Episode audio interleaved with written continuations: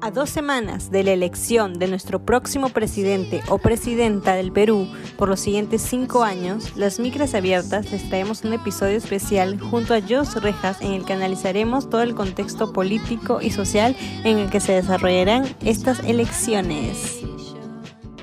Hola, yo soy Ani. Yo Tefa. Y yo Tefo. Y juntas somos Micra Abierta un podcast de manas para manas y para todo aquel que busque deconstruirse y cuestionar todo lo que sucede en la sociedad. Acompáñanos en esta segunda temporada.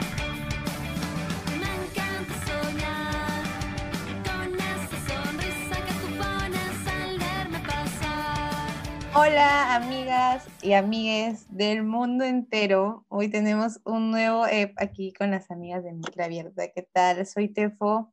Hola amigues, yo soy Tefa, bienvenidos a este episodio singular y espero que sea muy útil para ustedes y que lo disfruten tanto como nosotras. Hola, yo soy Ani y estamos aquí de nuevo las micras para hablar sobre un tema muy importante porque ya entramos en crisis nosotras sobre este tema y hemos dicho tenemos que hablar de esto eh, porque mm, ya se acerca la gran fecha entonces, para este episodio, sobre un tema del que nosotras vamos también conociendo y aprendiendo y siendo mejores ciudadanas con cada nuevas elecciones en nuestro país, hemos invitado a nuestra compañera Jocelyn Rejas.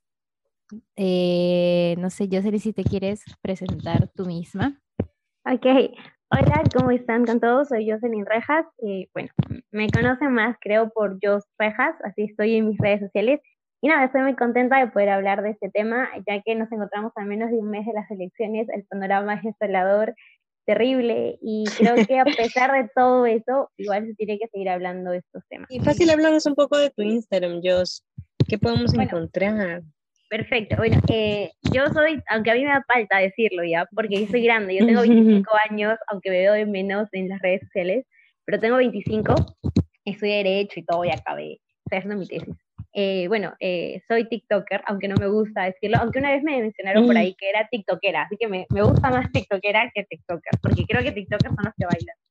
Y bueno, yo en la plataforma me puse a hablar de política y sin querer, pues me di cuenta de que había mucha gente que le gustaban mis comentarios, cómo les contaba las noticias, porque me gusta contar casos y noticias así súper breve y súper rápido en un minuto. Y pues también en mi Instagram trato de ah, pues completarlo con otra información que ya puede ser un poco más larga y con imágenes, ¿no? Eh, y de hecho eh, está aún en pausa porque pues yo trabajo y el trabajo es muy demandante. Es más, a mis jefes no les gusta que esté mucho en redes sociales y no es trabajando para ellos. Entonces, creo que, es muy, muy difícil en este contexto poder hacer todo eso, pero este, nada, estoy tratando de difundir noticias y reflexiones sobre la política e invitando a más jóvenes a que puedan también eh, ver estos temas de manera más dinámica, lúdica, creativa. Me sorprende que haya gente incluso menor de edad que me siga, porque a veces pienso que la política solo es para gente grande, pero creo que pues nos sorprendería saber de quiénes más se interesan en política, aún a sabiendas de que son muy chicos, ¿no? Eso. Es que creo que también es de cómo lo cuentas. O sea, de hecho también es cómo lo cuentas, pues, ¿no? Porque de hecho, si, si le hablas de política a un chivolo, y, o sea, tal vez no sea un tema que esté muy interesado, pero si ves la forma en cómo lo haces, sí, ¿no? Y está bueno que se interesen desde chiquitos para que, bueno, al menos yo cuando era chiquita veía, era súper complicado y los nombres, y yo decía, ¿cómo la gente se aprende tantos nombres, tantas personas importantes? Pero creo que ya cuando vas entendiendo cómo afecta la política, no solo en tu vida, sino a, a los otros, a tus ciudadanos, ya le tomas más importancia. Y así, pues, ¿no? Todo empezando desde las elecciones del colegio. Me da mucha risa cuando dices cómo se acuerdan tantos nombres, cuando en nuestro país hemos cambiado de presidente cada rato, en un año, creo, y de ministros y todo eso. eso, pues. Hasta ahora no me sé los nombres de todos, pero bueno. Yo, no me acuerdo de los nombres de los ministros, de ninguno, o sea, solo me acuerdo de, de las características de ellos, me acuerdo que de los presidentes, nada más pero de los ministros, bueno, de la María Antonieta, porque estuvo casi todo el periodo de Vizcarra, ¿no? Mm. Pero de ahí, difícil. Y para empezar con este primer bloque, eh, tenemos la gran pregunta que es, ¿Sabes cómo funcionan las elecciones en el Perú? Hola, ¿qué tal? Soy Caterine Flores y bueno, tengo 24 años. Tengo entendido que todo peruano tiene el deber y la obligación de realizar su voto en algunas elecciones donde vayamos a, a elegir, valga la redundancia, a nuestros representantes políticos. Y consecuentemente, si en el caso de los presidentes eh, los votos están muy parejos, los primeros dos personajes que tienen la mayoría de votos pasan a una segunda vuelta. La primera pregunta, ¿sabes cómo funcionan las elecciones en el Perú? Sí, eh, wow, considero que, este tema es bastante complejo, pero en términos generales podríamos describirlo como a ver, es, una actividad que todos los peruanos tenemos que hacer cada cinco años. Eh, es una obligación, es una responsabilidad en la cual tenemos que escoger representantes para la presidencia y el Congreso. En el caso de la presidencia mm, hay una peculiaridad. Si el candidato con mayor votación no pasa el 50% de aprobación, se enfrenta a una segunda vuelta con el candidato que haya quedado en, segundo lugar.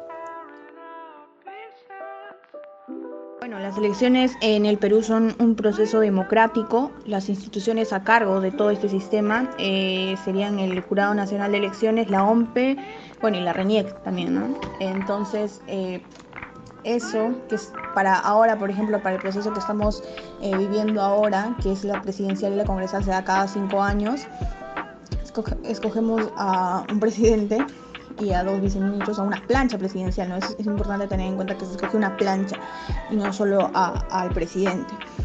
Y adicional a ello, los representantes que tendríamos en el Congreso.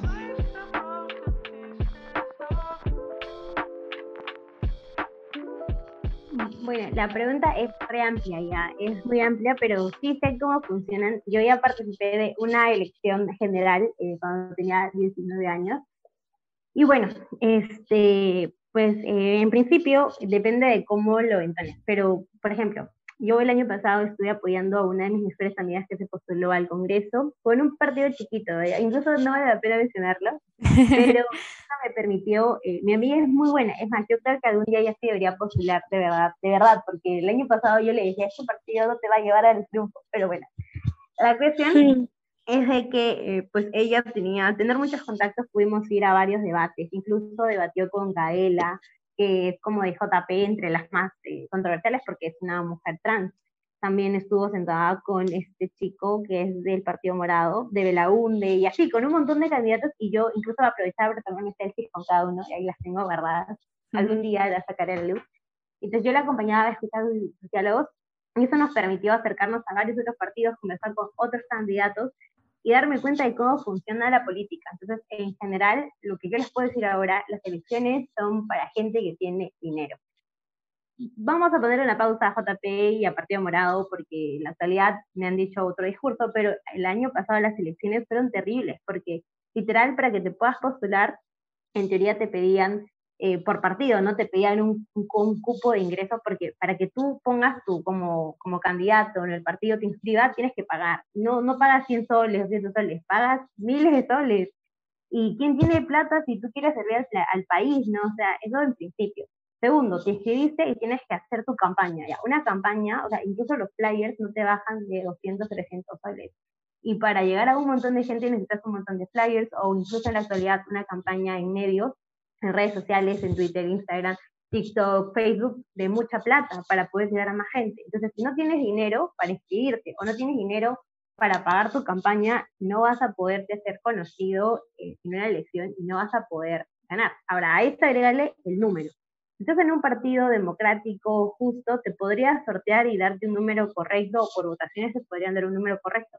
Pero en la realidad, no hay partidos políticos. He dicho que pongamos una pausa, que también tengo mis críticas para sus partidos, pero no tenemos partidos políticos y los números se deciden usualmente por, pues, a dedo, ¿no?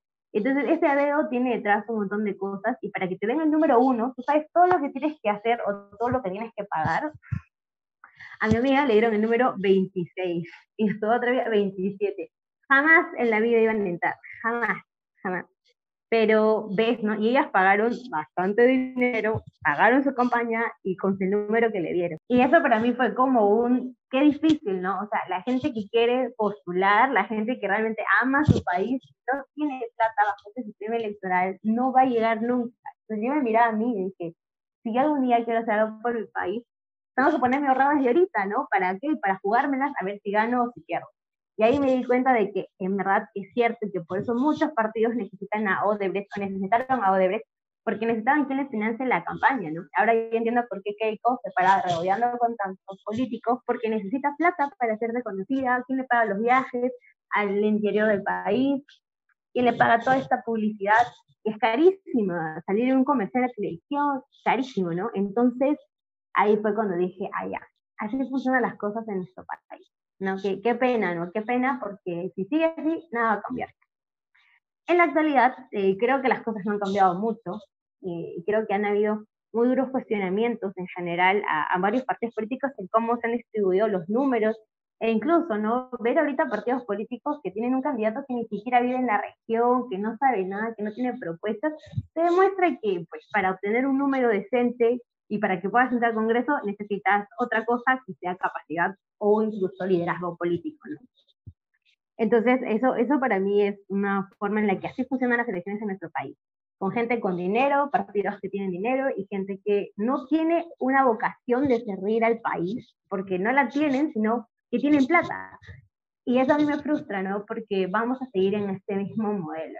Por otro lado, estas elecciones en nuestro país en este contexto de pandemia son, como siempre, pero ahora creo que un poco más, este, de alguna manera eh, no son inclusivas, ¿no? Eh, porque siempre va a haber un gran porcentaje de la población peruana que no va a tener acceso al voto.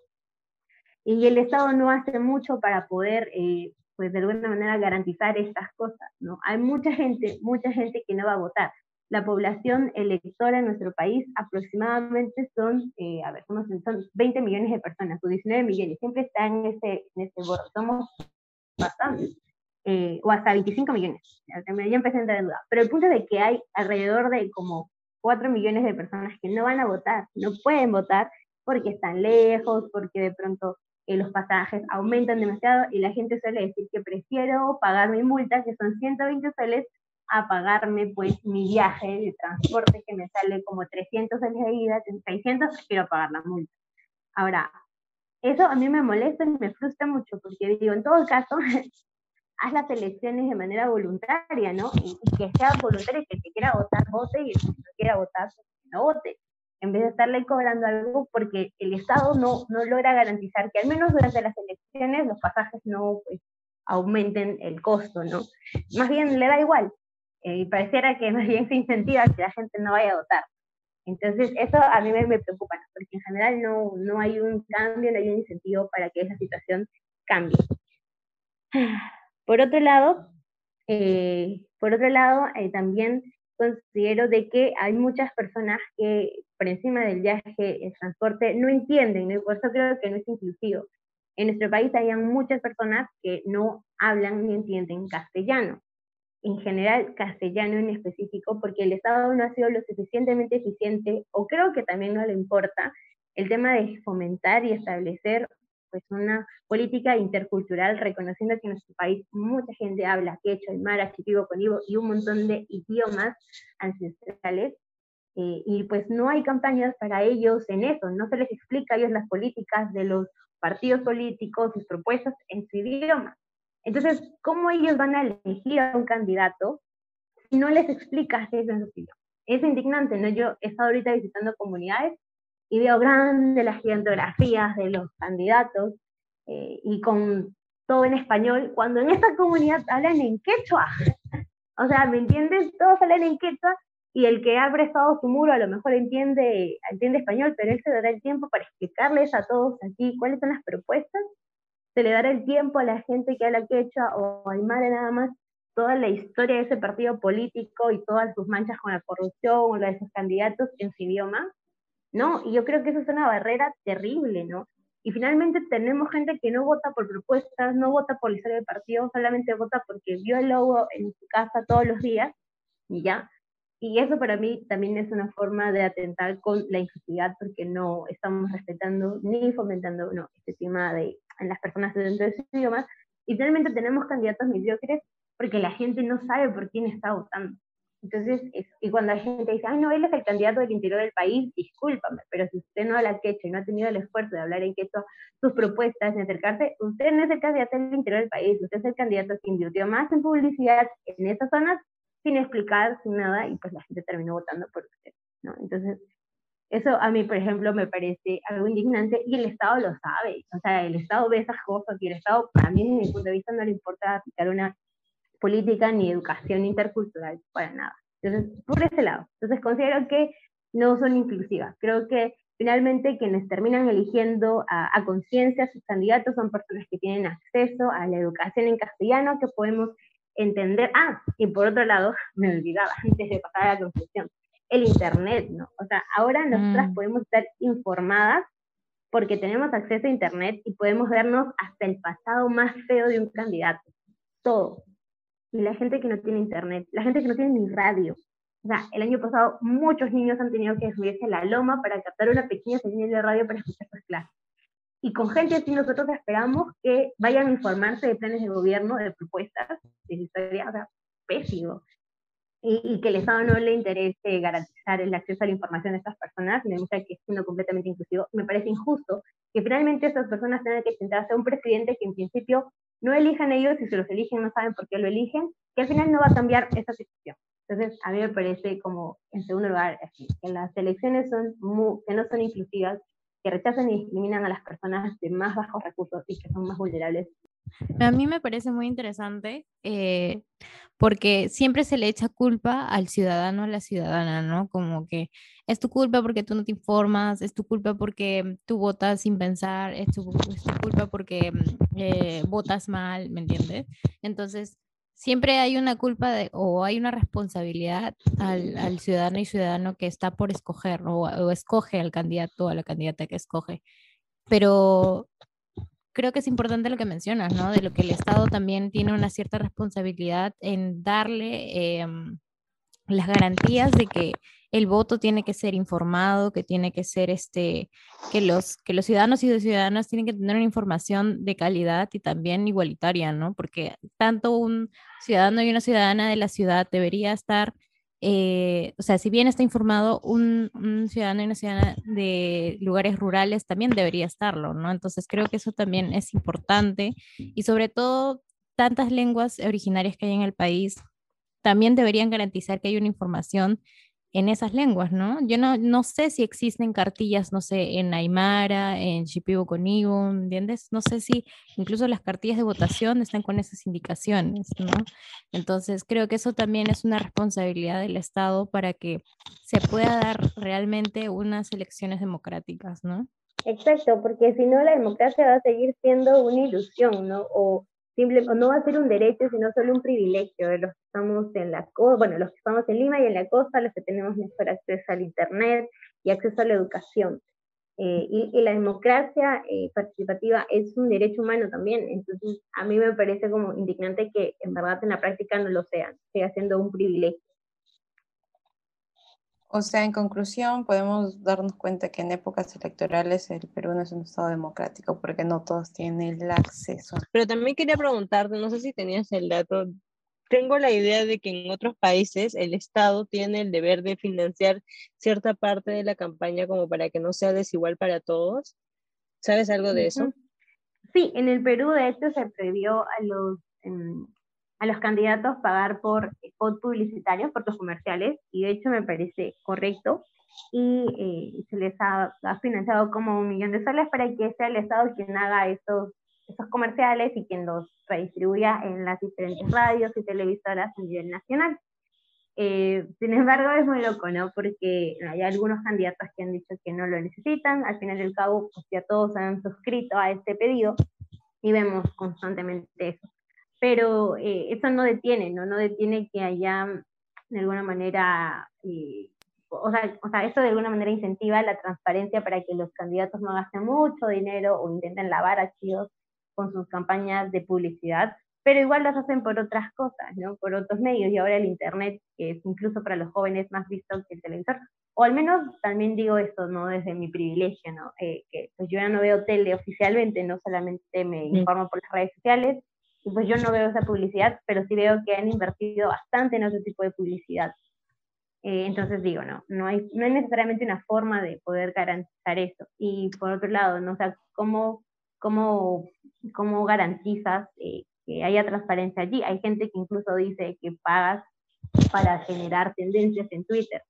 Eh, sí, fijo. Entonces digo, o sea, ¿cómo, Maya? ¿Cómo podemos fiscalizar eso, no? Porque sugestionar a la gente. Bueno, Jos, entonces muchas gracias por toda tu explicación este, sobre la financiación de los partidos, sobre cómo funciona la democracia, aquí que está media, ya vemos que es desigual, que no es para todos. Y ahora quería que nos expliques más o menos cómo funciona toda esta política de forma organizacional. ¿no? Ahorita vamos a elegir a nuestro presidente, a nuestro congresista, a nuestro parlamento andino, según tengo entendido, y quería que nos explicaras las funciones y de ahí eh, cómo partimos en, ese organigrama, digamos, ¿no? Eh, bueno, son elecciones generales porque se eligen principalmente a todos los órganos democráticos eh, en esta ocasión. Entonces, comenzamos porque la gente cree que el voto más importante es la del presidente, la elección del presidente o la presidenta, no sabemos, de nuestro país.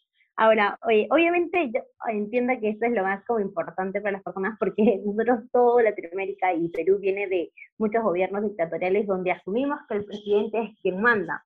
Eh, pero sin embargo, creo que la juventud y nosotros nos llevamos una visión diferente de los presidentes a raíz de que durante la gestión pasada tuvimos tres presidentes y vimos que no era tan difícil, bueno, no, fue muy difícil las protestas, las muertes de los chicos, todo fue muy difícil de procesar, pero vimos que se pudo lograr al final sacar un presidente, ¿no? Entonces, eh, la figura presidencial en nuestro país ha sido completamente eh, no sé, cambiada. Yo creo que por eso a la gente más grande le cuesta entender de que las marchas sí, lo, sí funcionaron. O sea, como que siento que hay ese choque porque, eh, pues obviamente fue un cambio de paradigma, los presidentes eran casi intocables. Entonces, eh, yo creo que ahora mucha gente ya, sobre todo lo ven la gente joven, ¿no? Dicen como que sí, el presidente es importante, pero el Congreso también, algo que era completamente diferente hace un par de años, ah, unas elecciones anteriores, disculpen. Entonces, el presidente encarga al Poder Ejecutivo. Su principal función es ser jefe de las Fuerzas Armadas, jefe del Poder Ejecutivo y de otras instituciones muy representativas. O sea, él representa a nuestro Perú, representa al Estado peruano a nivel internacional, las organizaciones de las Naciones Unidas, y es el, de alguna manera el que puede firmar o no los tratados. Sin embargo, eh, ya hemos visto que su figura ha sido claramente pues, debilitada durante esta temporada. Pero la gente siempre ¿no? el presidente como si fuera lo más importante. No obstante, también elegimos para las elecciones al Congreso. Y yo creo que el Congreso no tenía una función tan significativa hasta ahora. Y de hecho, creo que para mí y para muchas personas es mucho más importante tener un Congreso sólido, con gente, con argumentos sólidos y con una vocación sólida antes que quizás un presidente. Eh, y de hecho, lastimosamente nuestro, no lastimosamente, sino que históricamente siempre el Congreso era mayoritario de quienes pasaban a segunda vuelta, el que tenía más votos. Mm, eh, eso por un lado, y luego ya hablo. Y por último, elegimos al, parlamento, a los, al parlamentario peruano andino. Solo vamos a elegir a uno. Muchas personas creen que podemos elegir a dos o a tres, pero no. Todos los partidos presentan a su candidato y es solamente uno. A nivel nacional solo se elige uno porque son cinco parlamentarios. Uno de Perú, uno de Bolivia, uno de Colombia y uno de Ecuador. Entonces, solo necesitamos a uno, eh, y pues nos va a tocar elegir por un partido. Es algo así como por el presidente. Entonces, cuando nos acerquemos este año a las urnas, vamos a tener estas tres columnas para presidente, vamos a ver el rostro y vamos a ver el logo y su nombre, así que es más sencillo identificar al presidente, nuestro voto presidencial. En el centro vamos a tener al al, al, al, voto para el Congreso y ahí vamos a tener usualmente al logo y dos casilleros al costadito porque podemos elegir a dos personas del mismo partido.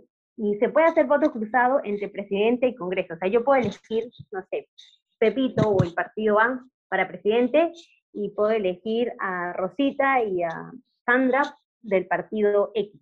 Ahí puedo hacer voto cruzado. Pero ya en el Congreso no puedo hacer voto cruzado. Solo puedo elegir un, un, partido para el Congreso y dos personas de ese mismo partido. No puedo hacer voto cruzado en Congreso. Y obviamente para el Parlamento andino me va a venir igual una lista de los nombres de cada partido y solo puedo elegir a uno.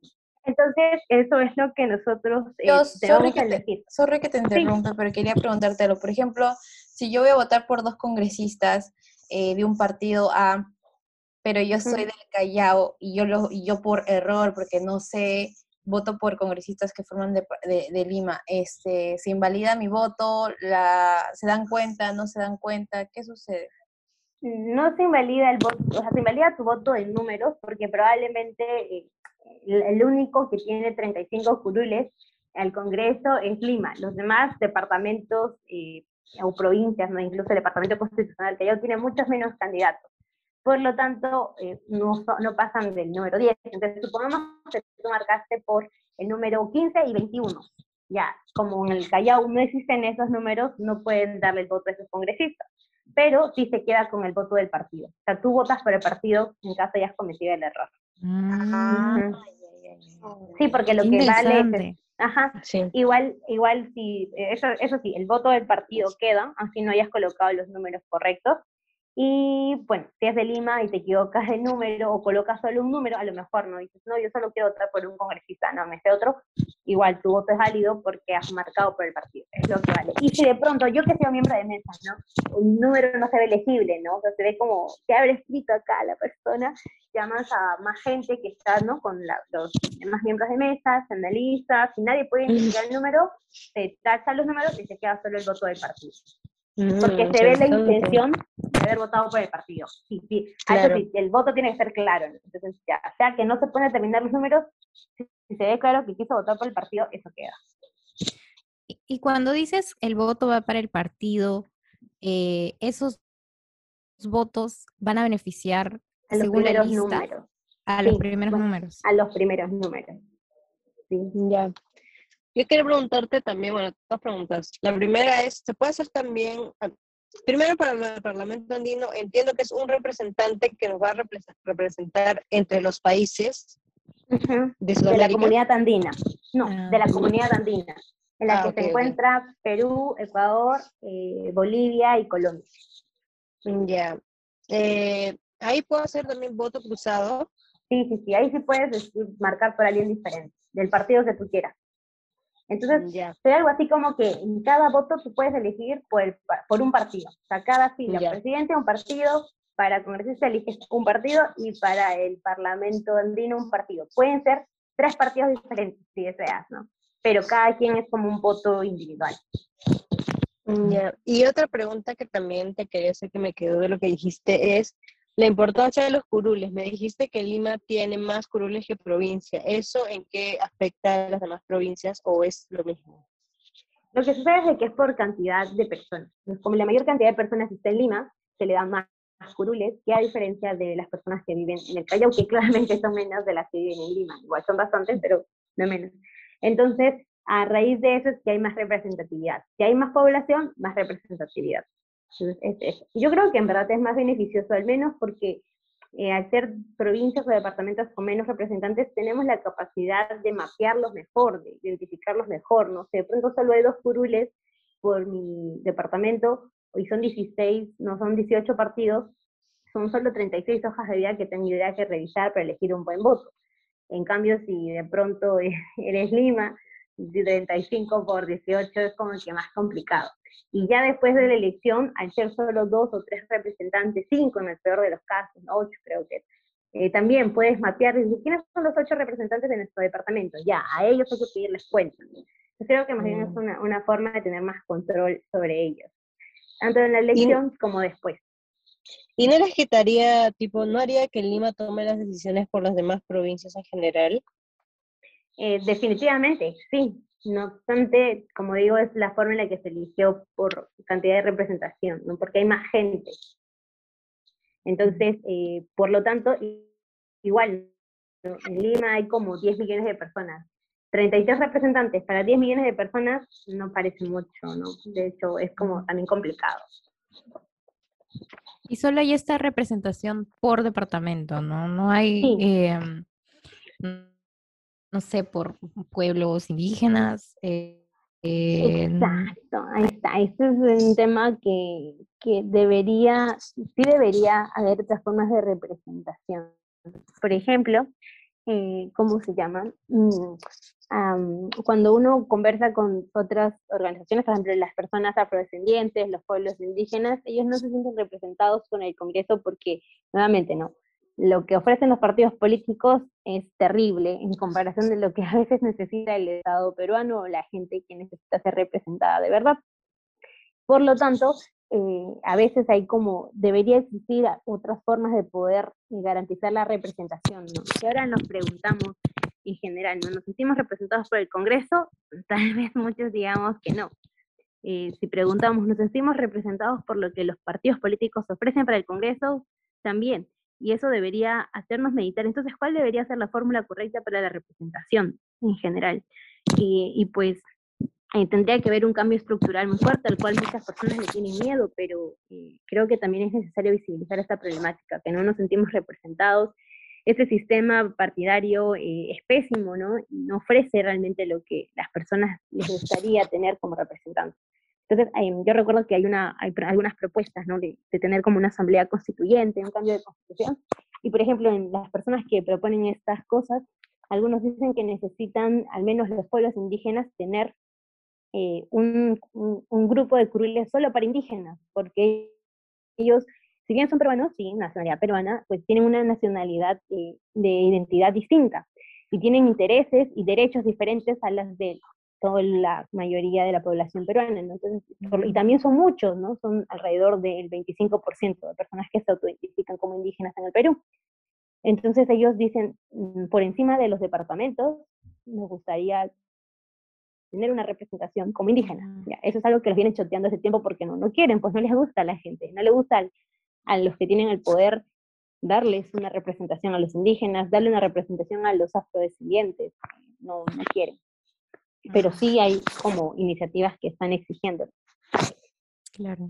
Lo cual es válido, ¿no? Porque, como bien mencionas, o sea, eh, muchos pueblos indígenas no son, eh, o sea, son como una nación distinta, ¿no? Es como pequeñas naciones pequeñas dentro del Perú, porque es toda una cosmovisión distinta, hay una cultura, hay tantas eh, formas de ver también desde su comunidad, ¿no? Entonces, eh, lo cual creo que puede sonar muy lógico de que haya una representación por parte desde la mirada de los pueblos, ¿no? Perdón, te corté, Tefo. No, ella, lo que iba a decir con relación a lo tuyo es cierto, porque tienen realidades diferentes, incluso el concepto de modernización, infraestructura es diferente, pero también quería decir como que en resumen, o sea, yo, como para entenderte bien, hay en el Perú 134 curules disponibles para el Congreso, pero tú me dices que, por ejemplo, del partido A hay gente que está postulando dentro de Lima, un montón de gente, pero también dentro de los 24 departamentos hay gente que está postulando para el mismo partido y me pongo a pensar que le dan más importancia al de Lima, pero habiendo como 24 departamentos y dentro de esos 24 departamentos también habrá diferentes partidos. Y sí, pues es como que una realidad realidad súper reducida la que al final acaba en el Congreso, pues, porque solamente desde la mirada de Lima. Sí, Sí, yo creo que a, grandes rasgos, yo creo que sí, parecerá que todo sigue, la forma de organizarnos políticamente sigue respaldando esta falta de descentralización y sigue priorizando los intereses de Lima. Los congresistas de la Amazonía peruana deberían unirse para pedir implementación de leyes que protejan la Amazonía, pero resulta que elegimos a los congresistas que no quieren apoyar a la Amazonía, no quieren protegerla del, del cambio climático. Si realmente se unieran ellos, serían las cosas diferentes, porque la suma, porque son 35 de 124, 124 entonces restan, o sea, sí podría. Mm. Igual, todos los que tienen el corredor minero, todos los congresistas de esa zona del Perú, si se unieran, sería diferente. Pero la verdad es que tenemos intereses divididos, incluso como por partidos eligen a diferentes partidos, por departamentos eligen diferentes partidos, a la hora de tomar decisiones están divididos. Entonces, finalmente todo el Perú trabaja para que Lima subsista y me parece injusto que los niveles más altos de pobreza estén en las ciudades, en los departamentos donde más riquezas hay.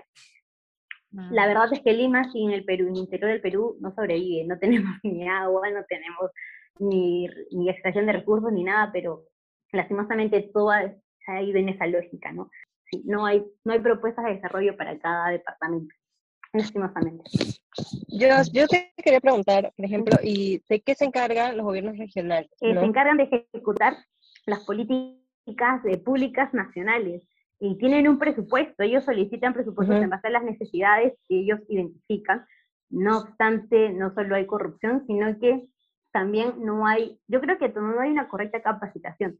Eh, es indignante ver que tanto los municipios como los gobiernos regionales devuelven presupuesto o se pierden corrupción porque no hacen cosas que pues, pueden fomentar a la, a la población. Y no basta con hacer colegios, a veces creo que todo lo limitamos con hacerte edificios. Lléname de mis edificios, créate un estadio, eso no importa, lo que tú tienes que garantizar, o sea, puedes crearte mil colegios, pero mil colegios no te garantizan buena educación, ¿me entiendes? Entonces, lo que necesita el, gobierno regional no solo es plata, lo que necesita el gobierno regional es que hayan políticas sólidas para garantizar los derechos fundamentales de las personas. Y también algo que no tienen estos, eh, los gobiernos regionales es iniciativa de gasto, eh, como en general ¿no? el Congreso, en estas instituciones, porque eso solamente la tiene el Ejecutivo, ¿no?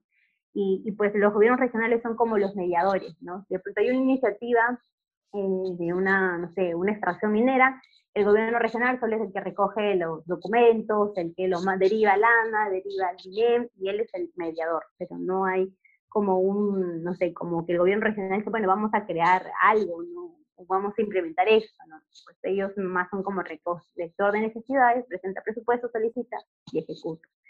Eh, y no, no ejecutan encima todo, no se realiza todo.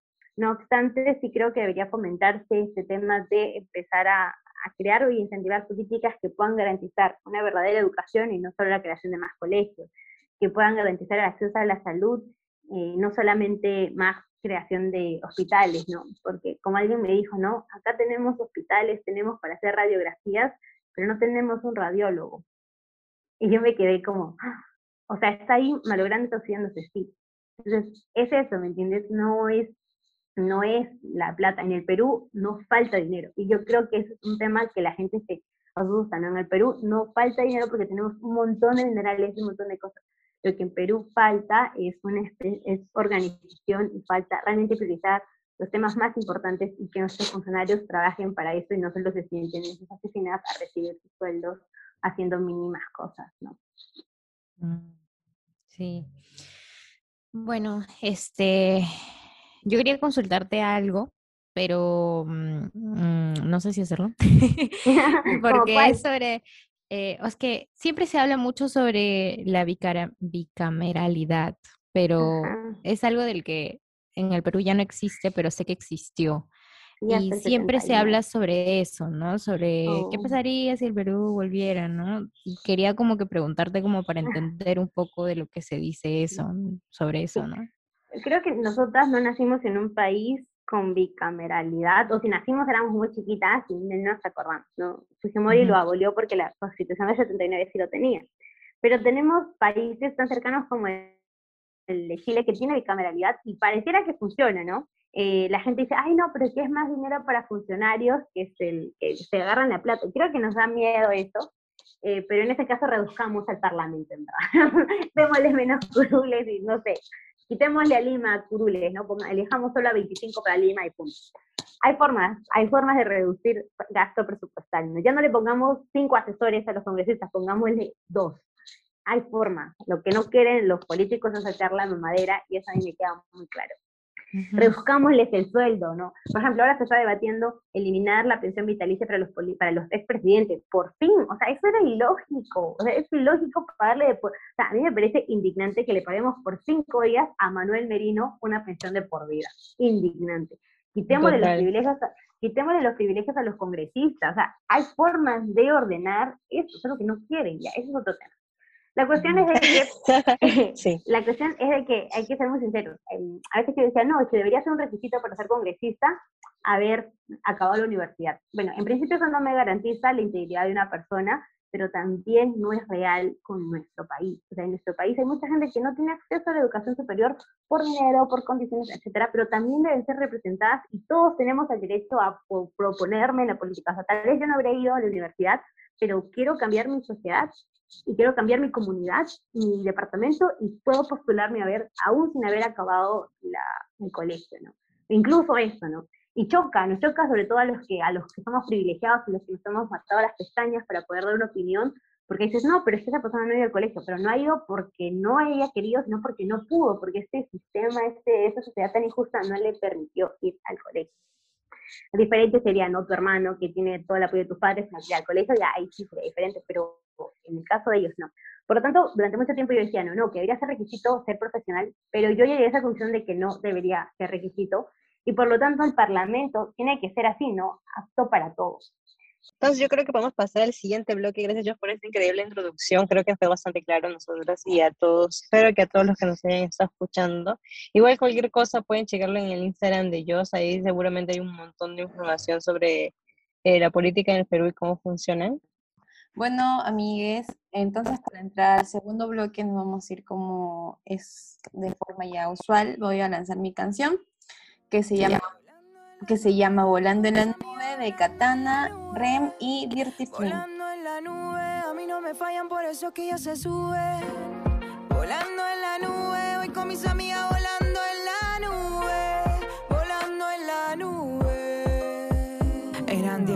me salió caminando de su casa. La historia que le pasan difícil de contar, la retrasa. Tener que pedir para regresar, evadir aquella esquina, mirar siempre para atrás. ah.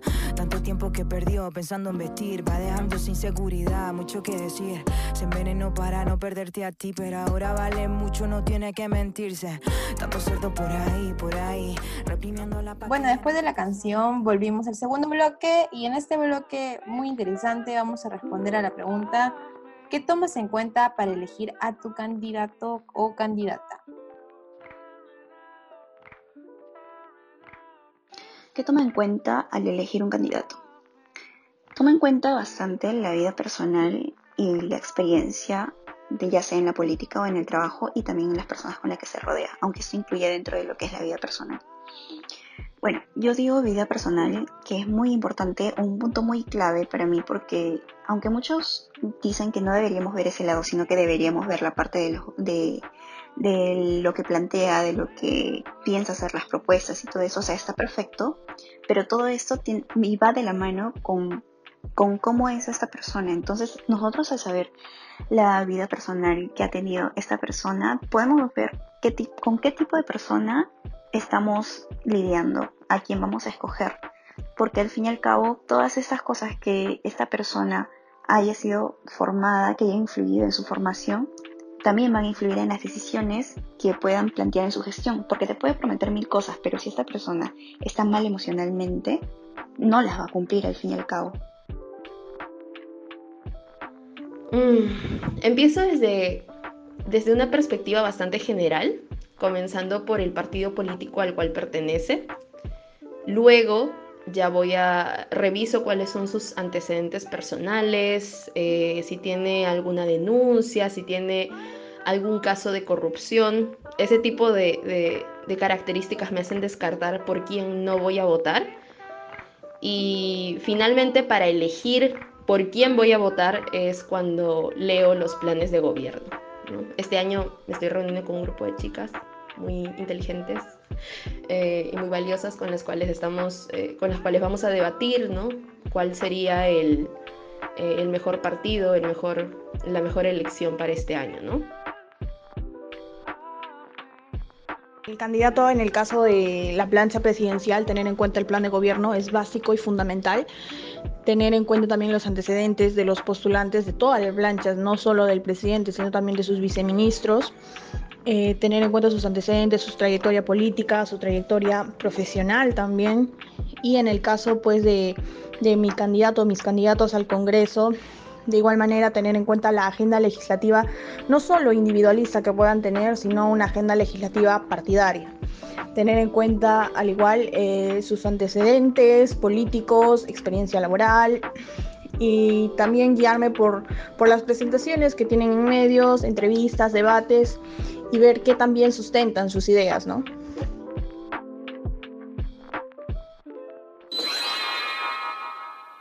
Hola, Micro Abierta es un proyecto realizado por tres amigas. Recuerda que puedes ayudarnos a mejorar la calidad de nuestra producción apoyándonos con una colaboración voluntaria vía Yape al 975-256-407 o invitándonos un cafecito por coffee.com slash microabierta podcast. El link lo puedes encontrar en nuestra biografía de Instagram. Bueno, Jos, entonces después de haber escuchado nuestras micro audio escuchas, queríamos preguntarte, ¿cuáles crees que son eh, algunos filtros que deberían pasar una persona para ser un buen candidato o candidata a la presidencia del Perú? Bueno, wow, ah, yo, eh, yo, creo que ese es el ideal, pero está bien, hablemos de esto. Mm, bueno, a mí sí me gusta mencionar esto, yo soy evangélica, por lo tanto, eh, para mí, primero eso para mí, primero como evangélica, porque es indispensable, ¿no? Y ya luego quizás son los eh, requisitos o cosas más generales, ¿no? Yo no puedo darle mi confianza ni en voto a ninguna persona que no, no tienes que ser cristiano, o sea, no tienes que creer en Dios, ¿no? aunque yo sí lo creo, no tienes que ser eso, pero no puedes haberte manchado por la corrupción. No porque la corrupción signifique robar y que sea un pecado, sino porque principalmente cuando alguien es corrupto significa que y, has trabajado para el Estado y has sido corrupto en ese sentido, es porque no has priorizado a tu próximo, ¿no? Entonces, yo sí creo que cuando Jesús resume todos los, los mandamientos, él dice que amas a Dios sobre todas las cosas, de tu próximo como a ti mismo. Yo creo que la decadencia de esta sociedad en sí está porque priorizamos nuestros intereses, el yo antes que el que está pasándola mal. Entonces, cuando veo un poderoso, un político, un empresario que, que ha usado así a sus trabajadores, para mí es pésimo. O sea, yo jamás podría votar, perdónenme que no, no quiero mencionar nombres, pero hay un candidato que tenía unas empresas en Ica y a sus trabajadores los reexplotaba y por eso generó el paro horario. O sea, yo no podría votar por una persona así. Porque claramente no solo es corrupción, porque obviamente no es corrupción, la ley se lo permitía, pero no ha priorizado el bienestar de la gente que trabajaba para él y que de alguna manera ha aportado para su enriquecimiento, o sea, los trataba como basura, y siquiera les daba un espacio donde tomar sombra, no les permitía ni siquiera llevar botellas de agua, ¿me entiendes? O sea, eso ya es terrible, para mí, tachado, ¿no? Y también cuando hay actos de corrupción, Diego, sea, has priorizado tú, sabiendo que en el Perú o en tu provincia o en donde te tocó estar en este despacho, ese dinero pudo haber utilizado para fines tan interesantes, tan buenos, tan aportantes para la sociedad y priorizaste tu interés, ya pues eso claramente es una manifestación de que, de que no está priorizando a, la, a, la, a la gente. Eh, bien, Jos, como igual mencionamos al inicio eh, características para elegir un presidente, pero creo que también es necesario características para elegir a nuestros congresistas, ¿no?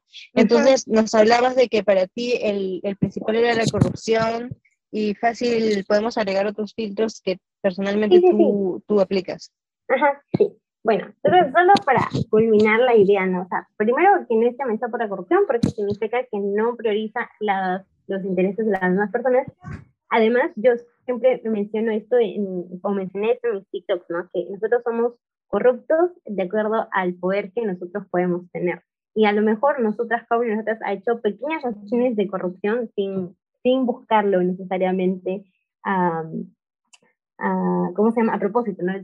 cuando alguien se roba tipo la, el dinero de su mamá o cuando alguien se copia en la universidad, son, formas en las que demostramos eh, qué tan corruptos podemos ser. Entonces, si ya una persona ha demostrado que puede robar dinero o puede sacar cosas para su beneficio, de alguna manera, eh, pues va a ser lo más grande. Si tiene más poder, va a poder alcanzar a más cosas, va a ser más daño. Entonces, yo cuando veo que alguien está manchado por la corrupción, y no solo con denuncias falsas, porque también tengo amigos que han sido denunciados falsamente y les han inventado cosas, sino que ya pues hay reincidencia o hay como muchas pruebas, videos, audios, un ser a la izquierda, ¿no?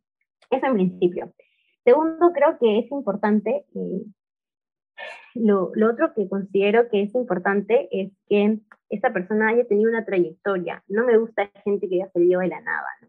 Eh, y cuando hay una trayectoria, uno puede elegir porque sabe que esa persona siempre se involucró en ese tema.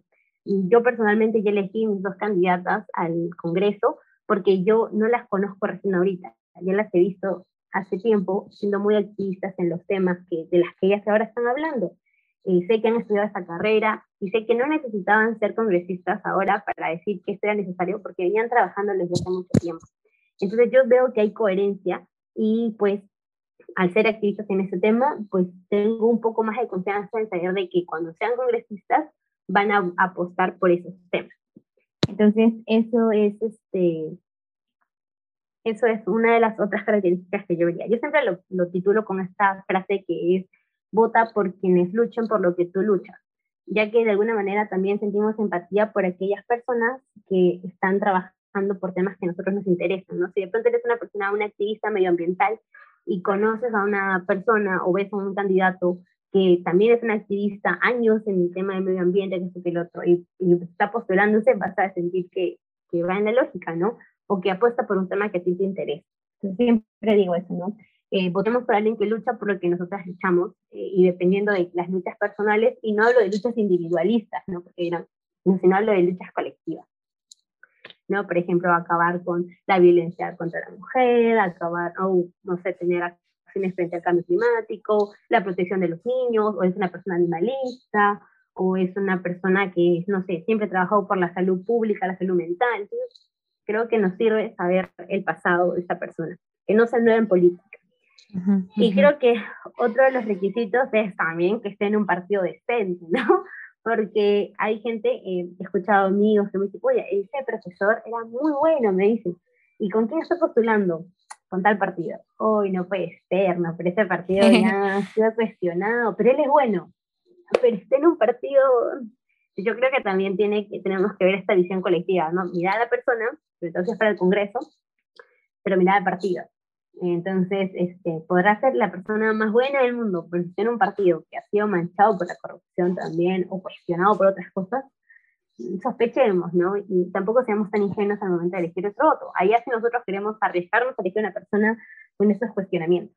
Entonces, eso en principio, ¿no? Que no esté manchado por la corrupción, ¿no? Que va a mi lado más religioso, ¿no? Por así decirlo. El tema de su pasado, su activismo, eh, que no sea nuevo en la política, eso. Y también que sus propuestas sean coherentes y que sean viables. Em, a, mí, por ejemplo, cuando alguien me dice, yo, yo voy a despenalizar el aborto, yo sé que eso es falso, porque una persona no puede despenalizarla. Y la gente que, o sea, yo, eso no pasa ya, pero hay gente que dice que lo va a hacer. No. Yo creo que más bien esos temas más este, controversiales son para posturas personales y uno puede saber que esa persona va a apostar por eso en cierta circunstancia. Pero una sola persona no puede despenalizar el aborto, es falso. Es más, tal vez en ese congreso no se logre, pero sí se puede comprometer a decir, voy a plantear el tema sobre la mesa. Yo voy a estar ahí, ok, y ahí eso es más viable, ¿no? Si otra persona me dice, yo, yo voy a cambiar la constitución, peor todavía, la constitución es un proceso largo, pero sí me puede decir, vamos a plantear el tema sobre la mesa. Entonces, tenemos mucho más realistas eh, con, con, las propuestas que nos hacen, que pueden ser muy bonitas, nos pueden gustar y podemos decir, ya, yo por, por esta persona, pero pues no, no recae, no, no tiene un choque con la realidad. ¿no? Eh, y el Perú es muy complejo, no podemos decir este, legalmente esto o constitucionalmente esto es lo, lo, necesario, pero a la hora de la hora, eh, pues el TC puede cambiar de opinión, puede decir algo diferente, los congresistas pueden portarse de una manera diferente, puede aparecer otro proyecto de ley que nos guste más. Entonces, lo ideal es saber los ideales de los candidatos, y, pero que no nos mientan, ¿no? que no nos prometan el oro y el tesoro, sino que sean personas que, que digan que pues quiero hacer esto, no sé qué tan difícil sea, pero esas son mis banderas, ¿no? Yo voy a apostar por eso. Eso, creo que necesitamos sinceridad, no, no tantas palabrerías. Sí, totalmente. Y creo que mucho a lo que va relacionado a lo que mencionas, también el de impulsar o, o, apostar por personas que apoyan también las luchas colectivas que uno misma o misma va impulsando, ¿no? Desde su posición eh, también es parte de la idea de qué tipo de país esperas, ¿no? O sea, qué tipo de, de, futuro de país, o sea, nuestro país, Perú, este, esperas de acá cinco años, ¿no? ¿Qué, qué, qué procesos, o sea, qué cambios quieres iniciar, ¿no? Eso también parte de, de escoger eh, a tu candidata presidencial, tu candidato presidencial, a tus congresistas, ¿no?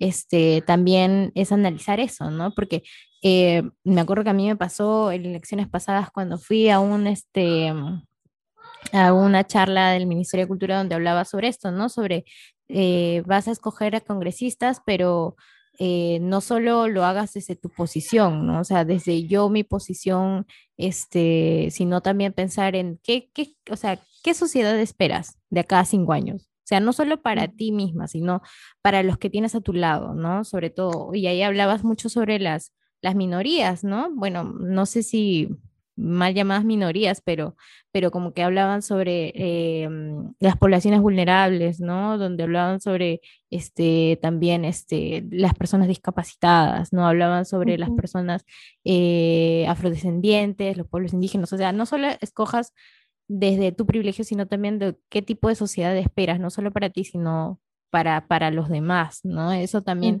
creo que puede ser un, un planteamiento que, que, nos puede servir, ¿no? Porque al fin y al cabo todos convivimos en este país y no es justo de que por más de que uno sea privilegiado o privilegiada, este, sigamos buscando impulsar esos privilegios, ¿no? Cuando sabemos que hay otras personas que no lo están teniendo cuando se debería, o sea, ni siquiera esos privilegios deberían ser privilegios, ¿no? Deberían ser derechos que deberían ser respetados y se debería cumplir para todos y todos, ¿no?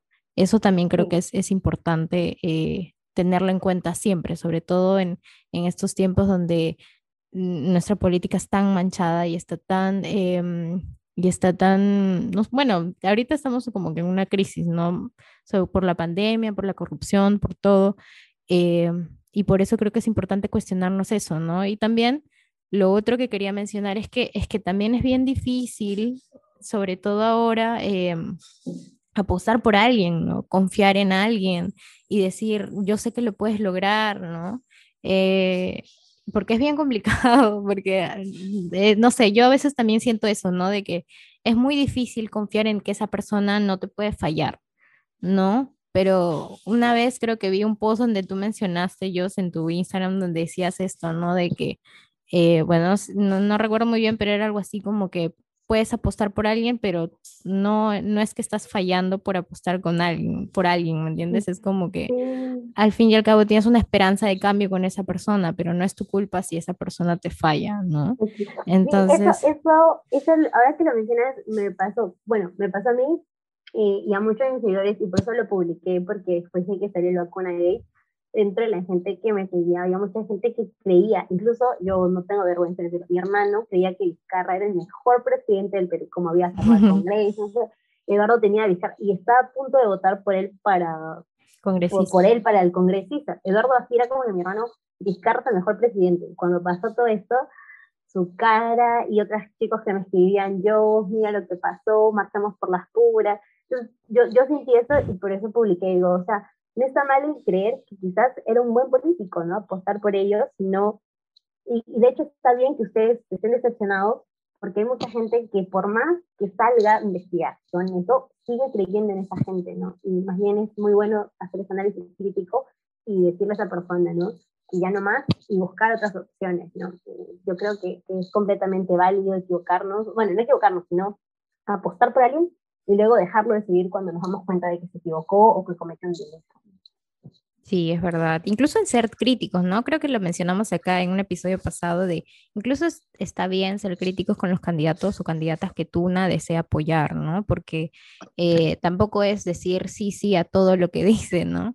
Eh, claro. Porque al fin y al cabo están para, para hacer un, o sea, para trabajar por el país en general y, y debemos también ser críticos en cuanto a, las posiciones que tengan o lo que propongan, ¿no? Eh, eso también. Bueno, acerca de lo que estás hablando, Ani, yo creo que es importante también este, hacernos a nosotras mismas las preguntas de qué es lo que esperamos nosotras eh, de lo que viene, ¿no? De, ah, de nuestras elecciones, que, cuál sea el fruto eh, de acá un tiempo para el país. Dentro de eso, para mí, yo creo que me gustaría, aunque no sé si es algo muy eh, así, una ilusión mía o, o, qué, pero que el país sea menos centralizado, porque, o sea, y centralizado en todo aspecto, en salud, educación, en todo, y también que se haga más, que se realice más este, políticas públicas, pero en torno a lo medioambiental, porque al final uno puede decir, no, sí, hay que generar más árboles para que las avenidas, las organizaciones sean más bonitas, pero, o sea, a nivel global, iba a decir, pero a nivel, un nivel más grande, ¿por qué? Porque al final son recursos que nosotros mismos necesitamos.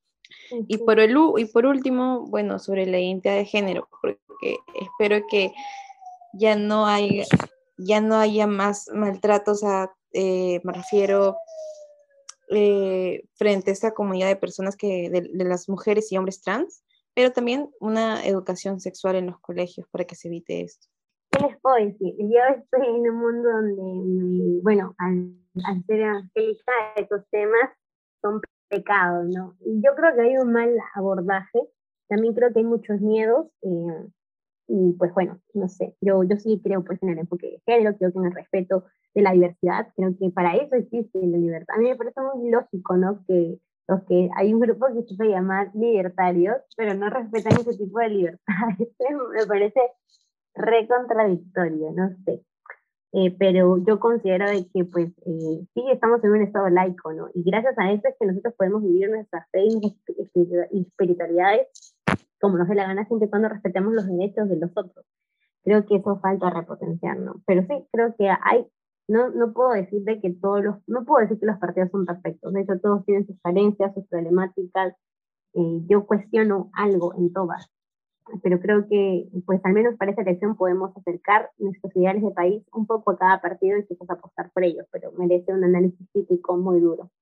Fácil lo que podría agregar es que, que, bueno, yo también como que analizo mucho sobre el enfoque de género y también en qué conlleva, ¿no? El enfoque de género o, o en qué en qué conlleva las propuestas de, de, los partidos, ¿no? Porque también algo que me, que me he dado cuenta, en porque justo en el bloque pasado me acabo de dar cuenta de que es mi primera, la primera vez que voy a votar por un presidente o una presidenta porque el año pasado, en las elecciones pasadas no llegué a votar porque creo que recién cumplía 18, no estoy segura, pero como que no llegué a votar. el punto es que eh, algo que me he dado cuenta es que incluso dentro del partido, o sea, por más que el partido tenga una consigna eh, y diga, sí, apostamos por estos derechos y queremos estos cambios, no necesariamente los congresistas que están dentro de ese partido están de acuerdo con eso. Y eso es, eso es bien riesgoso, o sea, es, es como que Mm, como que he empezado a tener cuidado con eso,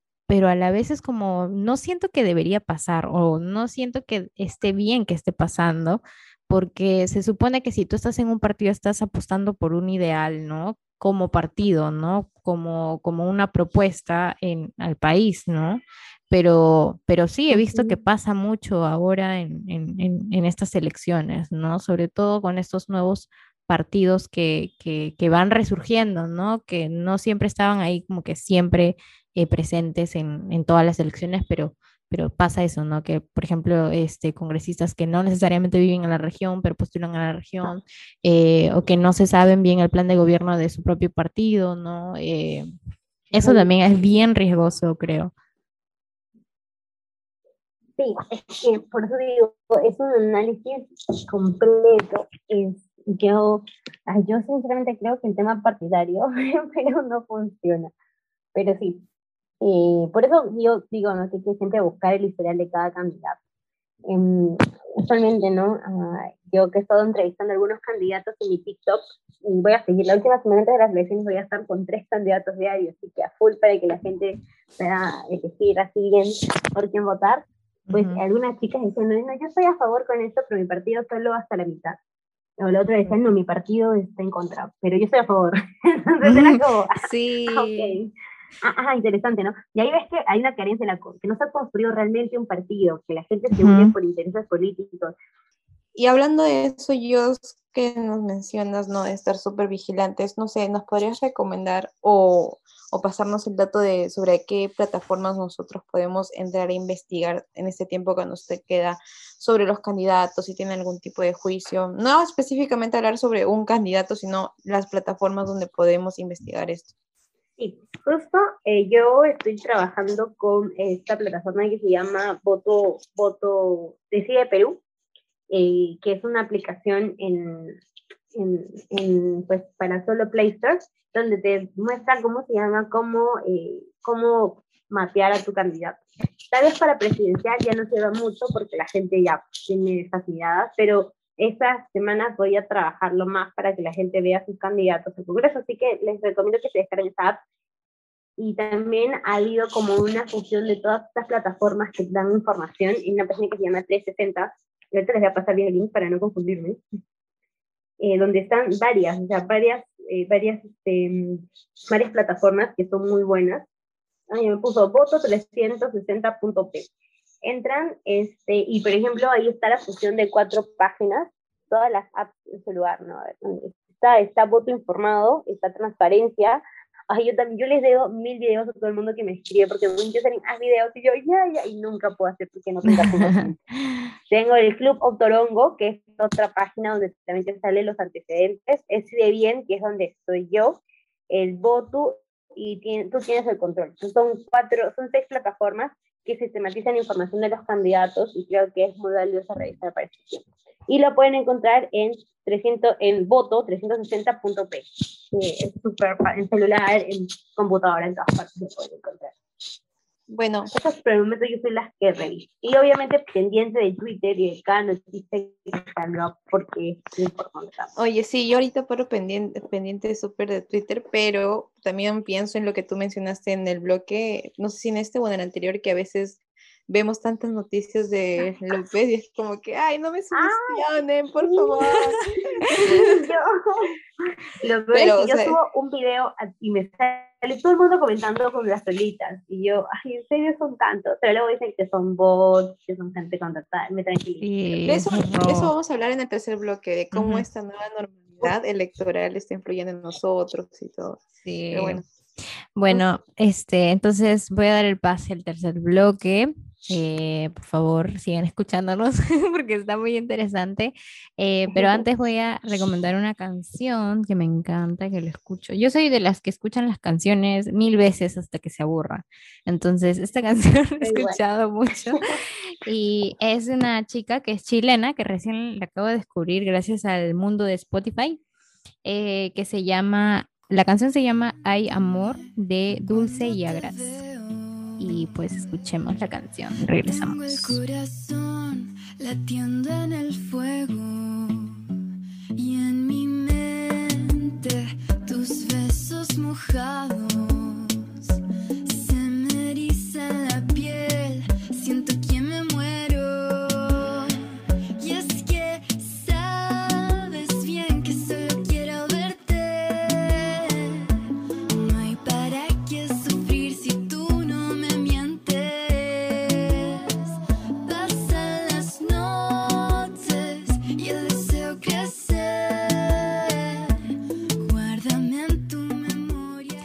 Bueno, regresamos en este tercer bloque y vamos a hablar un poco sobre esta nueva normalidad, estas nuevas campañas electorales que ya no necesariamente son en las calles netamente, donde ya no debería haber una gran concentración de, de, gente porque pues estamos en pandemia, entonces es unas elecciones un poco extrañas, un poco nuevas, ¿no? Entonces vamos a hablar un poco sobre esto y la pregunta de este bloque es, eh, ¿qué diferencias has visto entre las elecciones pasadas y esta en pandemia? Y bueno, vamos a escuchar los audios y regresamos a comentar sobre esta pregunta.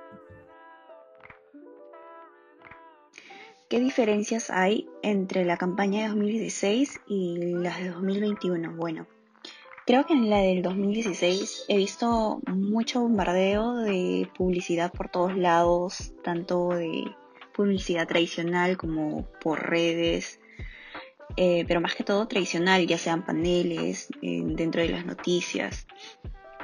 Eh, respecto a esta, bueno, más que todo la he visto en redes y bueno, y que la población ahora está mucho más informada a comparación de antes y aparte creo que dentro de lo que es la pandemia, las personas tienen más tiempo para poder averiguar un poco más de cada candidato, aunque muchos de ellos no son, no son los adecuados. Mm, la difusión de información hoy en día es bastante más amplio que en las elecciones pasadas. Tenemos medios de comunicación independientes que han alcanzado la misma coyuntura que los medios tradicionales y, y las personas que consumen estos medios de comunicación independientes es la población más joven. Entonces, conversando con personas a mi alrededor, puedo ver que hay eh, personas que van a votar por primera vez en su vida, pero que están muy bien informados, tienen un voto bastante consciente, a comparación de personas que van a votar por quinta o sexta vez. Eh, otro punto de quiebre para que esto suceda, para que la población más joven esté más informada, creo que fue la, eh, bueno, el golpe de Estado que hubo el año pasado en noviembre, ¿no? Y las marchas.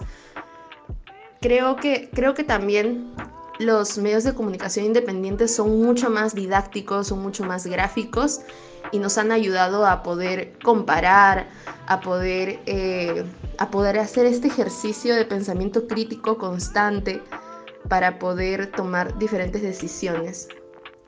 Así que estas son las diferencias que yo encuentro y estoy bastante, se me, se me hace bastante agradable que esto esté sucediendo porque a largo plazo veo a un Perú con, con una población que practica bastante el pensamiento crítico y que constantemente se está cuestionando sus pensamientos y sus ideales. Las diferencias que se pueden notar eh, en cuanto a la organización, vendría a ser, por ejemplo, el hecho de que el horario para votar se haya extendido, que ya no vaya a ser hasta las 4 de la tarde, sino se haya extendido hasta las 7 de la noche, que haya una distribución ¿no? por, por el último dígito de, del DNI, que se pueda distribuir las horas para, para no generar aglomeraciones, que dudo mucho que la gente vaya a cumplir, pero bueno, la, la recomendación está. Otra cosa que también he visto diferente es que ahora hemos podido elegir nuestro local de votación de acuerdo a quién nos queda más cerca, que se han aperturado más locales de votación. Y eh, eso en cuanto a la organización y en cuanto a, a, los electores en general, creo que la participación de los jóvenes está siendo más activa. Veo que igual de, de, de la misma manera lamentablemente no se está evaluando tanto los planes de gobierno, sino eh, se están votando por simpatías, ¿no? Por rostros o sin evaluar los antecedentes. Veo muy, con mucha preocupación los primeros lugares en las encuestas, pero hasta ahí.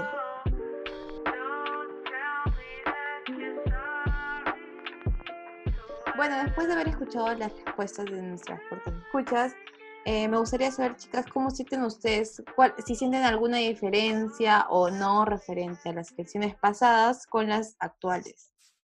O sea, fijo la forma en cómo relacionarnos con los otros, ¿no? O sea, ahora que estamos en esta virtualidad, no es tan fácil como que sentarte a conversar con tus amigos después de la universidad o qué sé yo, saliendo y como que decirles, oye, ¿qué opinas de este candidato? ¿Qué opinas de esta situación? ¿Qué opinas de este partido? ¿no? Eh, creo que se ha roto bastante de eso y es como que, yo al menos yo solo converso con ustedes de estas cosas y a veces con mis amigos que postean cosas en stories y les digo, oye, ¿qué fue con eso? ¿Qué fue con otro? ¿no? Uh -huh. Pero sí, creo que eso es diferente. Y bueno, aparte de las aulas, ¿no? O sea, a veces los profesores no metían ahí su cucharita de opinión, de, de realidad nacional y, y, pedían que voten bien, etcétera. Había profesores así, ya pues creo que esos espacios de discusión se han reducido bastante y han limitado la, la discusión y el debate entre partidos y propuestas y por qué, por qué sí uno y por qué no el otro, ¿no? Uh -huh, Eso uh -huh. lo veo diferente. Sí, creo que ahora los debates, incluso en, entre amigos, compañeros, todo se ha movido a la virtualidad. Y hasta cierto punto, creo que puede ser bacán, pero también es un poco, o sea, no es igual que estés hablando de política con alguien por chat o que estés hablando de política con alguien por comentarios de Facebook, ¿no? O en Twitter, es, es bien complicado. Es cierto. Sí, sí, sí. Yo, yo por ejemplo, le comento, um, yo, yo siento que lo político también es personal y lo personal también es político, ¿no? Entonces, um, esto es un tema un poco muy personal, muy interno, pero por ejemplo, yo tengo un montón de tíos poshumoristas, ¿no? Y, pues a mí me es muy difícil, salvo que sea el cumpleaños de la abuela, eh, estar con ellos, ¿no? Porque ellos también suelen hablar de su inclinación política, de su admiración a Alberto Fujimori, y pues yo no me puedo quedar con la boca callada, ¿no? Al menos durante este tiempo ha sido fresh porque solamente los veo puedo pasarme y ya no, o sea, no, no me tengo que enfrentar a eso, ¿no? Sin embargo, este, por ejemplo, no, yo digo, no, jamás podría estar con una persona así. Entonces, eh, hace poco estaba hablando con mi enamorado por WhatsApp, porque él no es de Lima, así que ahorita no es de Lima. Y yo recuerdo que casi nos peleamos porque estábamos hablando de un candidato y luego al rato me dicen, yo, eso era broma. Y era como que no, porque es muy difícil darte cuenta de, ese tipo de cosas o ver si es en serio, si lo dejo de verdad. Luego me dicen, no, eso era broma. Y yo, y estaba como, no me hables, y te pienso así, esto debe terminar. No puedes bromear con eso. Ajá, algo así, bueno, puedes bromear con cualquier cosa, ¿verdad? Pero, eso, pero luego me di cuenta de que sí, pues en verdad, eh, queramos o no queramos, es una espera eh, que también nos importa mucho porque como mencionaron, tiene que ver con el ideal del país que creemos, ¿no? Entonces eh, me ponía a pensar que, que, sí, ¿no? Al menos para mí es muy difícil eh, no tener estas conversaciones y decir, no, como gente, ay, no, que la política no nos deja sin amigos. Pero es muy, para mí Hay es muy gente que no quiere hablar de política, men. Una vez Ah, bien. a una prima También. que le hablaba siempre le dejé de hablar por un mes porque me dijo, ay, pero no hay que hablar de política. Y yo, chao. Entonces no hablemos, ¿no? Exacto, porque eso es un tema muy importante. y, O sea, es, para mí es muy importante. ¿no? Generó una pelea, ¿no? Yo me molesté mucho. Entonces dije, no, y ya me di cuenta que me importaba bastante. O sea, creo que también por parte también el miedo es porque no están muy instruidos en política y fácil decir cualquier babosada, es, es muy fácil cometer esos errores, pero creo que también incluso cuando no sabemos está bueno escuchar a lo que hablan nuestros otros compañeros o cómo están opinando, porque así nos hacemos la idea de, oh, mira, este tiene estas ideas. Por ejemplo, ahora que estabas mencionando lo de las cartillas de, en otro idioma, este, quechua, shipibo conmigo, me pareció súper interesante, nunca había pensado en eso, ¿no? Que eso también, y las publicidades en otras- en otras lenguas originarias también me pareció interesante. Entonces creo que, sí, incluso aunque no sepas o no sepas mucho, creo que también está bueno abrirte a, a cómo está pensando la gente y a tú vas seleccionando lo que más te importa o cómo va orientado tu pensamiento también. Ujú, y tal. ujú, Totalmente. Entonces, muy bueno. Sí, muy bueno escuchar a todos. O sea, igual te sirve para hacer un diagnóstico y, y saber cómo van. A mí me gusta hablar con la gente. Nosotros que antes, para las elecciones pasadas, los, los taxistas, los, siempre te hablan. Y ahora también me venía para, para el para Pucallpa en el taxi, el señor me dice, señorita, yo estoy pensando a votar, ¿no? Y yo era como que, la verdad aún no sé, le digo, y él me dice, no, ¿cómo no vas a ver? Y él ya tenía abierto su candidato, y haciendo mi campaña para el candidato, ¿no?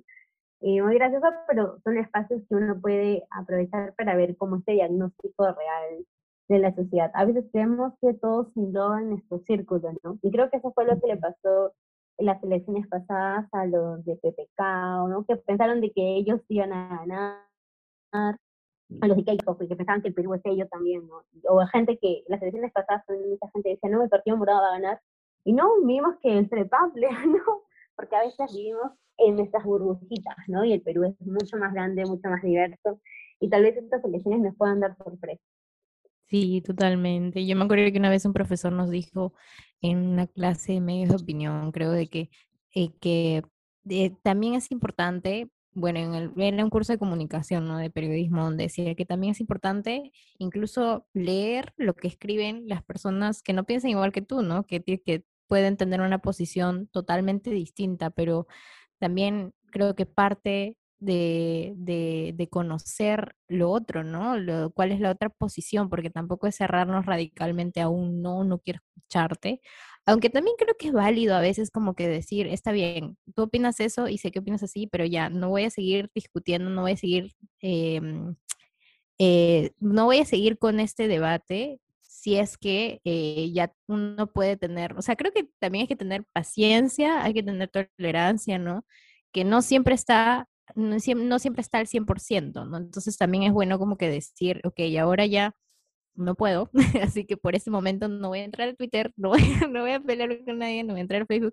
Entonces, creo que también es bueno hacer eso, ¿no? Y que siempre, si es que quieres escuchar a alguien que piensa distinto a ti, eh, siempre que sea con un- desde, el- desde una empatía, ¿no? Y desde un, en un- desde un mood donde puedas eh, o estés capaz de escuchar a las demás personas, ¿no? Creo que eso también es importante. Igual, mana, ¿sabes qué siento yo ahorita con respecto a Twitter? O sea, yo siento que cuando entré dije, ah, bueno, es un lugar, un espacio como para llenarte de información. Pero ahora en pleno tiempo de elecciones, no siento que sea ni siquiera para debate, porque ahora lo que más veo, o sea, por trolls o, chat, o por chatbots, por bots, es porque, o sea, siento que son como que más ataques hacia el, hacia el otro candidato, o sea, entre candidatos, ¿ah? o sea, en- y entre militantes de los candidatos. Sí, de hecho se ha vuelto muy tóxico. Todas las redes sociales ahorita se han vuelto muy tóxicas. Yo creo que por eso, o sea, yo dije, ah, se maneja, pero incluso ahorita la gente quiere saber por quién vota. Todo el mundo me pregunta, ¿por qué vas a votar? Y todo el mundo quiere saber eso. Y yo lo que quiero, por ejemplo, yo quería hablar, tengo la idea de hacer TikTok hablando sobre cada artículo de la Constitución. Eso lo voy a hacer. Pero sin embargo, siento que ahora no, la gente no lo tomaría tan relevante porque quiere saber por quién va a votar. Ya no le importa los debates sobre el cambio de constitución, quiere saber solamente el cambio. Entonces me un poco tóxico. Eh, entonces digo, bueno, entonces estoy, quedamos no quedamos esperando con eso a que pasen las elecciones, ya sabemos quién va a ser presidente y pues en base a eso rearmar mi agenda de, de proyectos, ¿no? Pero sí, está todo. Sí, totalmente. A partir de eso yo tomé la decisión de activar por mi lado, o sea, por mis círculos digamos, de familia, con los que converso, amigos cercanos, y ya no pelearme por internet con desconocidos. Igual no, no, lo he hecho nunca, porque siento que es solamente una pelea, no es un debate. Y es como que pensar en conjunto. Y creo que se logran cosas chéveres, incluso desde tu casa, ¿no? Si es con tus abuelos, tus tíos, ahí conversar, oye, ¿por qué vas a votar? Oye, pero ese candidato tiene eso, oye, pero tiene el otro, ¿no? Y pensar juntos también. eh, justo con lo que decías, amiga Jos, nosotros te queríamos preguntar justamente eso de hablar o no de tu candidato seleccionado por redes cuando eres una, digamos, figura pública, en tu caso que eres una persona que da información, ¿no? ¿Qué, qué opinión tienes al respecto? Bueno, eh, yo decidí hace meses no decir por quién iba a votar, este, y de hecho también creo que gracias a Dios aún no tengo muy claro, así que tampoco es que les podrá decir, ah, voten por tal persona, tengo críticas, como les he dicho, para todos, eh, porque considero que al, ser una persona que tiene llegada a algunas personas y que te ven como un modelo a seguir o te toman en cuenta tus opiniones para seguirte en redes sociales, siento que tienes un, un, poco de influencia, ¿no? Eh, y pues Uh, yo, yo creo que si al final, por otros motivos, no sé, yo decía, no, ya, pues si Keiko se va a hacer una vuelta con alguien, ahí sí, no voy a decirles amigos, no, no voten por Keiko, pero solo en el caso de ella. Uh, sin Keiko en la segunda vuelta tal vez no, no, no tenga la obligación moral de decirlo. Eh, No obstante, eh, nuevamente digo, no, primero porque no, no me siento en la capacidad de recomendar a ningún candidato a la política porque todos tienen algo y tal vez yo podría estar apostando por la peor opción para el país y, no me quiero hacer responsable de eso porque también no estoy tan segura. Eh, considero tampoco, considero que la sociedad te la pida por tus opiniones, eh, que puedes decir ahora y 10 años después yo dije yo prefiero evitar eso, eh, siempre voy a tratar de reposar información, si voy a criticar a uno, voy a tratar de criticar a todos, no solo a, unos cuantos, eh, pues trato de ser neutra, ¿no? Hay gente que me dice, no, tú ya eres morada, tú ya eres de la Verónica. Eso solamente porque no voy a votar por López Aliaga, porque en teoría eso también está evidenciado, ¿no? Eh, porque es que me parece un discurso misógino muy grande. ¿no? O a lo mejor fuera como por eh, que es y no es, no lo criticaría tanto, aunque no lo he criticado tanto, yo creo que no he criticado tanto a López Aliaga por temas personales, sino por temas objetivos, ¿no? Que tiene un pésimo partido, tiene un pésimo plan de gobierno, sus candidatos no están, o sea, ni siquiera saben de qué provincia son, entonces esas cosas que he criticado, pero la gente me dice, no, que eres morada, que eres roja, pues ya no me importa mucho. Entonces yo sí creo que las personas que al menos son como un poco influencers, eh, sí deberían tener mucho cuidado con sus comentarios. Algo que sí es positivo en esta coyuntura es que algunos influencers que no son de política, pues ellos no saben decir por quién van a votar. Hubo una excepción para la, para, para la marcha, ¿no? Pero fue por un tema de indignación generalizada. Entonces vimos a Yossi, ¿no? Hablando ahí de vayan a marchar, que fue muy interesante. Pero no es que Yossi ahora, aún siendo menor de edad, diga voten por tal candidato porque no, no, es, su, no es su estilo. En, en otras redes sociales hay algunos, eh, ¿cómo se llama? Influencers en política o generadores de contenido. No les llamaría tanto influencers, sí generadores de contenido que también se esfuerzan. Yo sé que cada uno de ellos tiene su candidato, pero se esfuerzan por tratar de ser neutro, pero en el fondo somos personas que también tenemos un ideal de país, un ideal que nos ha llevado a generar contenido para poder estar generando conciencia en las personas, ¿no? Entonces, eh, usualmente una persona que hace eso sin esperar nada a cambio no apuesta por ciertos tipos de partidos políticos, y eso es obvio, y, no son culpables por hacer eso, pero yo sí noto mucho esfuerzo por ser muy neutral en algunos más que otros, pero sí veo muchas partes. Entonces yo sí creo que eh, no deberían decir como, ah, esta es la mejor opción política, tal vez en un espacio mm, como de un live o algo así, decir, yo voy a terminar votando por tal persona porque he evaluado que se parece más a mis ideales como persona y es válido, pero no estar mintiendo o diciendo que es el mejor candidato, como si he visto a otros este, TikTokers en específico, ¿no? Apostar porque tal candidato es el mejor, es el mejor que le puede pasar al país, ¿no? Porque creo que ninguno está en, esa, en ese sillón para sentarse, ¿no? Eh, y yo he optado nuevamente por decir, por no decir por quién voy a votar, porque no estoy tan convencida por ninguno. Eh, incluso no me encantaría votar por, por una mujer, no por la primera presidenta mujer de Perú, pero también no hay cuestionamientos que, que, puedo hacer, así que cuando esté completamente segura, a lo mejor sí pueda compartir esta idea. Sí, yo también me he topado con gente que es creadora de contenido, eh, slash influencer, porque creo que ellas se dedican a esto, a compartir por quién van a votar, pero también los, Oh. bien- viéndolos bien activos en plan, si forman parte del equipo de comunicaciones, ¿no? Y entonces yo me puse a pensar, o sea, o sea, yo no, o sea, yo estoy en el punto de medio, no sé si decir o no, porque si lo digo, de hecho, de todas maneras, voy a influenciar en gente y le voy a dejar probablemente la tarea fácil de dejarse llevar por lo que yo voy a hacer para su voto. Pero también no les doy la chamba de que ellos se pongan a investigar eh, sea, Ah, las claro. encuestas, ¿no? Entonces, porque sí, el poder de influir en, de influir en otro en red es muy fuerte. Incluso nosotras, Claro. entre amigas, lo que hemos hecho es, eh, como, o sea, nada de, nada de microabierto, nada, sino amigas X, de poder, este, mm, leer los planes de gobierno porque para poder cada uno exponerlo entre nosotros y así decidir por quién, por quién, a quién más nos inclinamos, ¿no? Ah, O, o tal vez, como digo, no tenemos círculos diferentes. No me he topado con gente que no sea así como buena, eh, o sea, buena no sé, no sé, ética. Yo me he topado en TikTok con varios, eh, con varios chicos que hacen, que hacen contenido de política que son muy groseros, desde mi punto de vista, ¿no? Hasta el punto que me han insultado. A mí, a mí por no pensar como ellos. Y pues yo, sinceramente, con esas personas, un X al costado. O sea, si realmente yo nunca he atacado a nadie, o sea, y eso es lo que a mí me molesta. Yo jamás he insultado a nadie y, la gente puede comentar lo que quiera. Yo nunca les voy a porque todos somos libres de creer y votar porque nos da la gana. Pero a mí me ha, me ha molestado mucho que esa gente me haya insultado porque soy mujer, porque me veo más niña, porque me veo como que alguien que, que, está en el colegio, porque me dicen, no, un Pero la cuestión es de que nada de eso hace para que tú puedas desmerecer la opinión de alguien y menos insultarla, ¿no? Yo con esa gente, un X, y yo he visto que ellos hablan de sus candidatos libremente. eh, y e- evitan hablar de los cuestionamientos que se les hace, porque para ellos candidato es perfecto. Pero en el círculo de gente que he visto que más bien eh, se esfuerza por generar contenido de manera como más sincera, visibilizando la corrupción, entonces otro he visto una como retención, ¿no? Al menos yo tengo dos amigos en TikTok que los conseguí, uno que es Neto y el otro que es Miriam Pon la Tetera, son dos chicos con el cual he hecho algunas Amamos a Pon la tetera.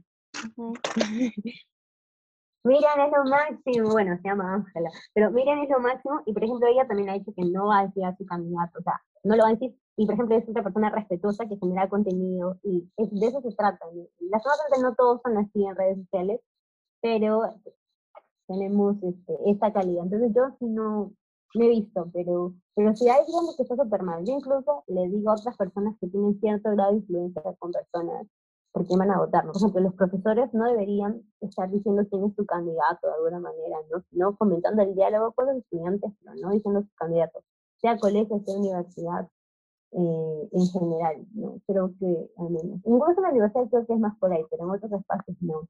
Yo incluso me quejo cuando los pastores en estas iglesias dicen que por qué van a votar, porque ya es colocar una influencia sobre los pobres feligreses que creen que él tiene la verdad, ¿no? Y yo completamente en contra. Entonces, en base a lógica no, no hablo de mi candidato. Aunque no tengo ni candidato, pero no, no es que digo, ja, voten por tal persona, ¿no? jamás.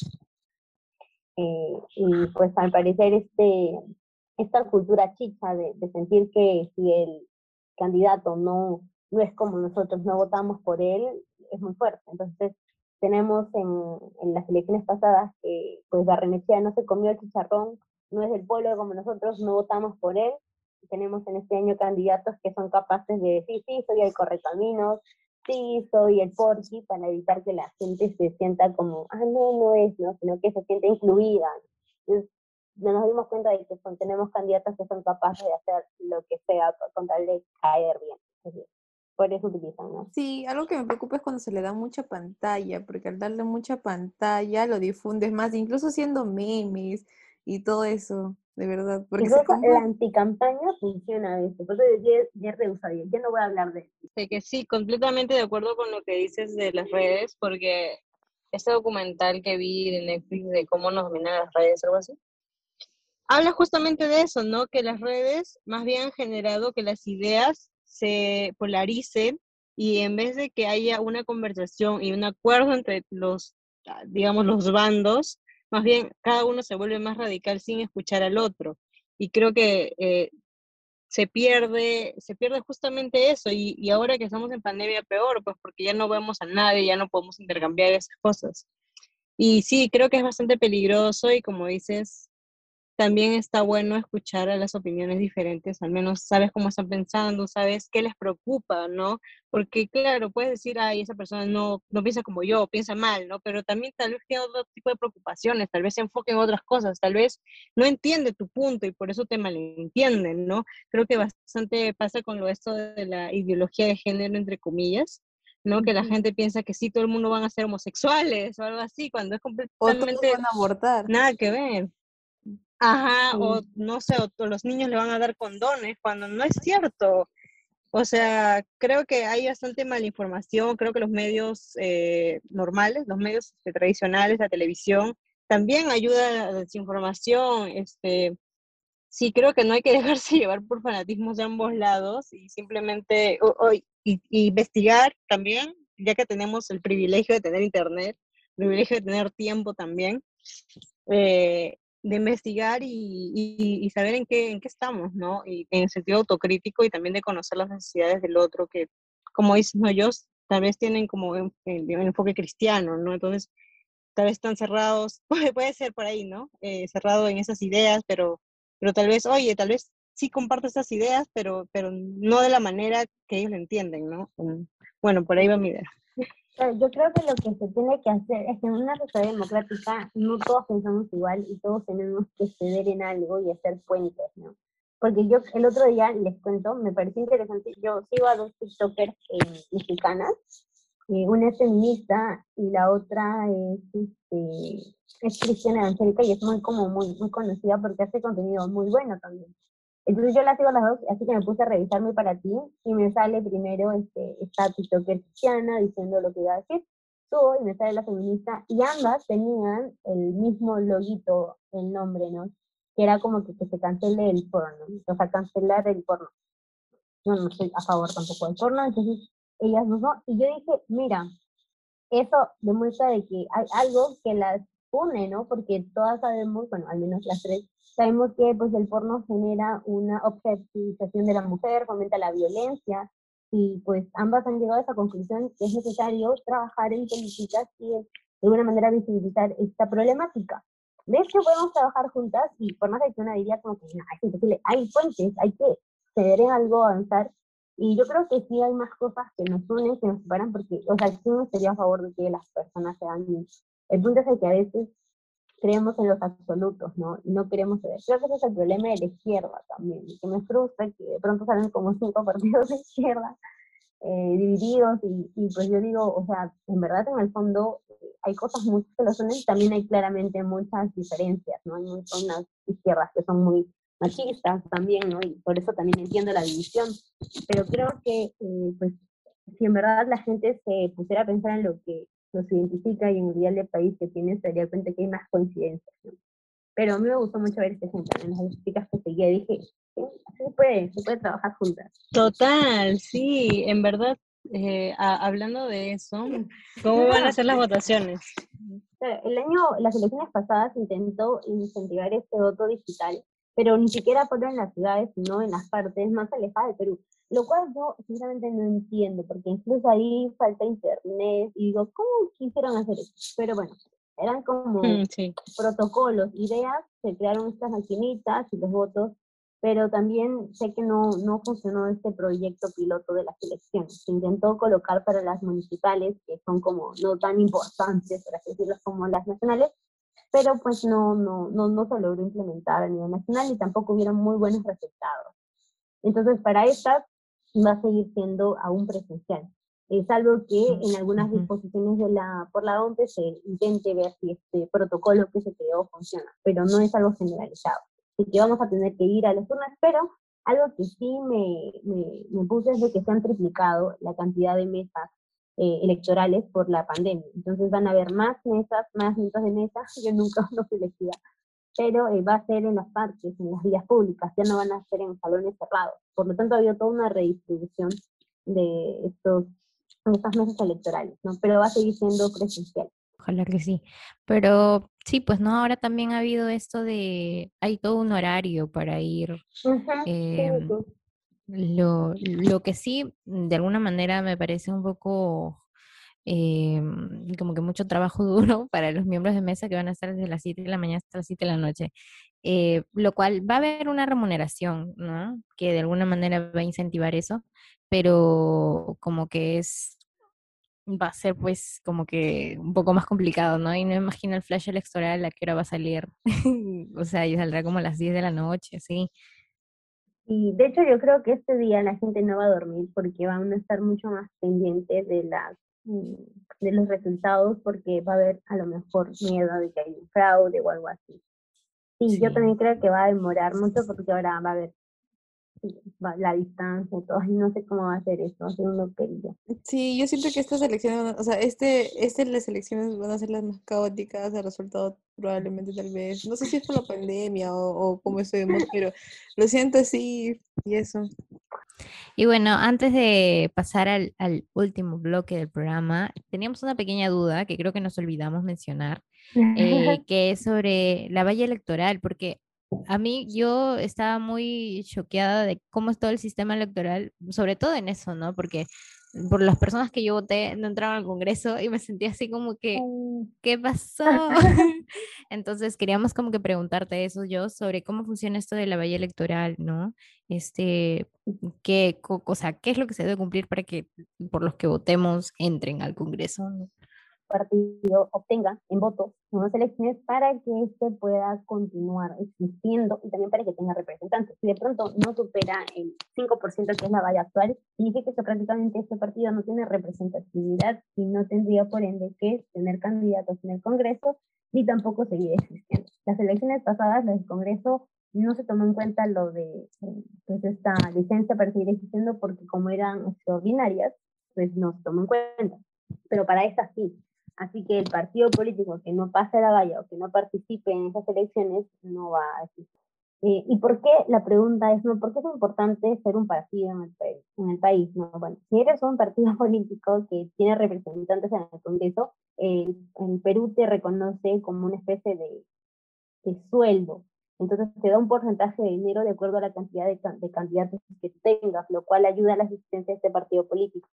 Así que sí, todos los partidos políticos reciben dinero del Estado. Así que por eso también podemos exigir a los partidos que tengan buenos candidatos y nosotros les estamos dando plata. Todos los que están ahorita en el Congreso, Partido Morado, el Partido de Acuña, el Podemos, el Fujimorismo, también Acción Popular, desde PAP, todos han recibido plata del gobierno durante este año, este año, durante el 2020, este año y medio. Ahora, eh, por otro lado, también en campaña el Estado te da otros beneficios. Por ejemplo, ahorita todos los candidatos de todos los partidos que existen reciben un dinero del Estado para sus propagandas, ¿no? Entonces, de alguna manera sí te da beneficios de estar como partido político, escrito y habiendo cumplido todos estos requisitos. Ahora, ¿por qué 5%? Sinceramente no lo he evaluado, no sé por qué es 5%, al parecer eh, es el, lo que hicieron los congresistas, Recuerdo que para las elecciones pasadas, cuando hubo la fusión entre el APRA y el PPC, se, se quería subir la valla a 7%, pero al final se quedó, ¿no? Porque al teoría con 7% un montón de partidos se quedan atrás, de hecho la mayoría, entonces dijeron, no, ya 5 no. Y nos quedamos con 5. Entonces, ¿qué sucede? Pasa que se dan las elecciones y se mira cuáles pasaron el 5% de electores. Perfecto, los que no pasaron el 5% se quedan abajo y el nuevo mundo son estos, ¿no? Los que pasaron la valla. Y en base a ellos se hace la redistribución de los curules en el Congreso y también la redistribución de porcentajes, o sea, porque en, principio eh, puede haber sacado, no sé, Pepito puede haber sacado 20% en los votos, pero sin el 5% su porcentaje aumenta se vuelve un 23 o un 24%, porque se reduce ese 5% que no, de votos que no, toma, no pasaron y el, y el mundo, como el total de, la muestra, por así decirlo, de, cantidad de electores se reduce. Y por lo tanto aumenta, aumenta tu, tu porcentaje sacado en las elecciones. Entonces, eso, eso es por eso que muchos candidatos no, no, no pasaron, no, por más de que votaron y por más de que obtuvieron muchos votos. Porque me acuerdo que hay algunos candidatos que obtuvieron un montón de votos, eh, incluso, no sé, 25 mil votos, 45 mil votos, pero su partido en sí no pasa la valla. Entonces, si tengas muchos votos, si tu partido en conjunto no pasa la valla, no entra.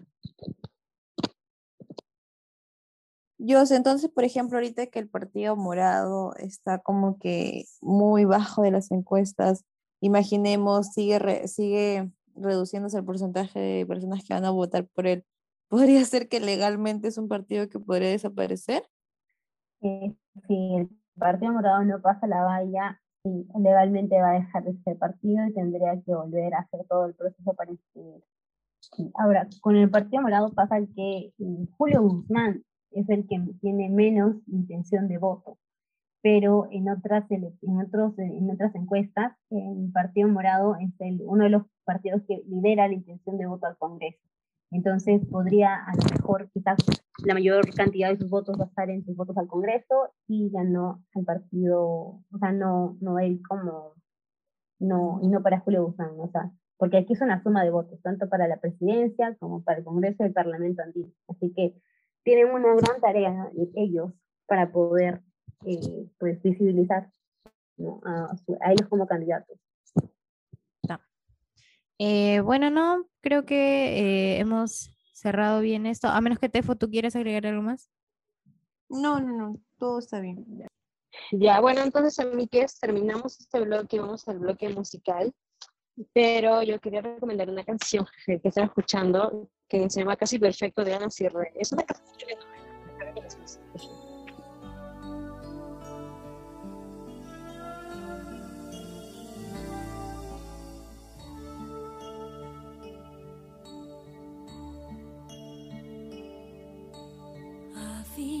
a mi signo del zodiaco y con tu futuro ya resuelto Nunca bebes y odias el tabaco. Tú debes de ser un gran prospecto. El otoño se llevó tu pelo y escondes la panza bajo el saco. Es cierto que no eres pero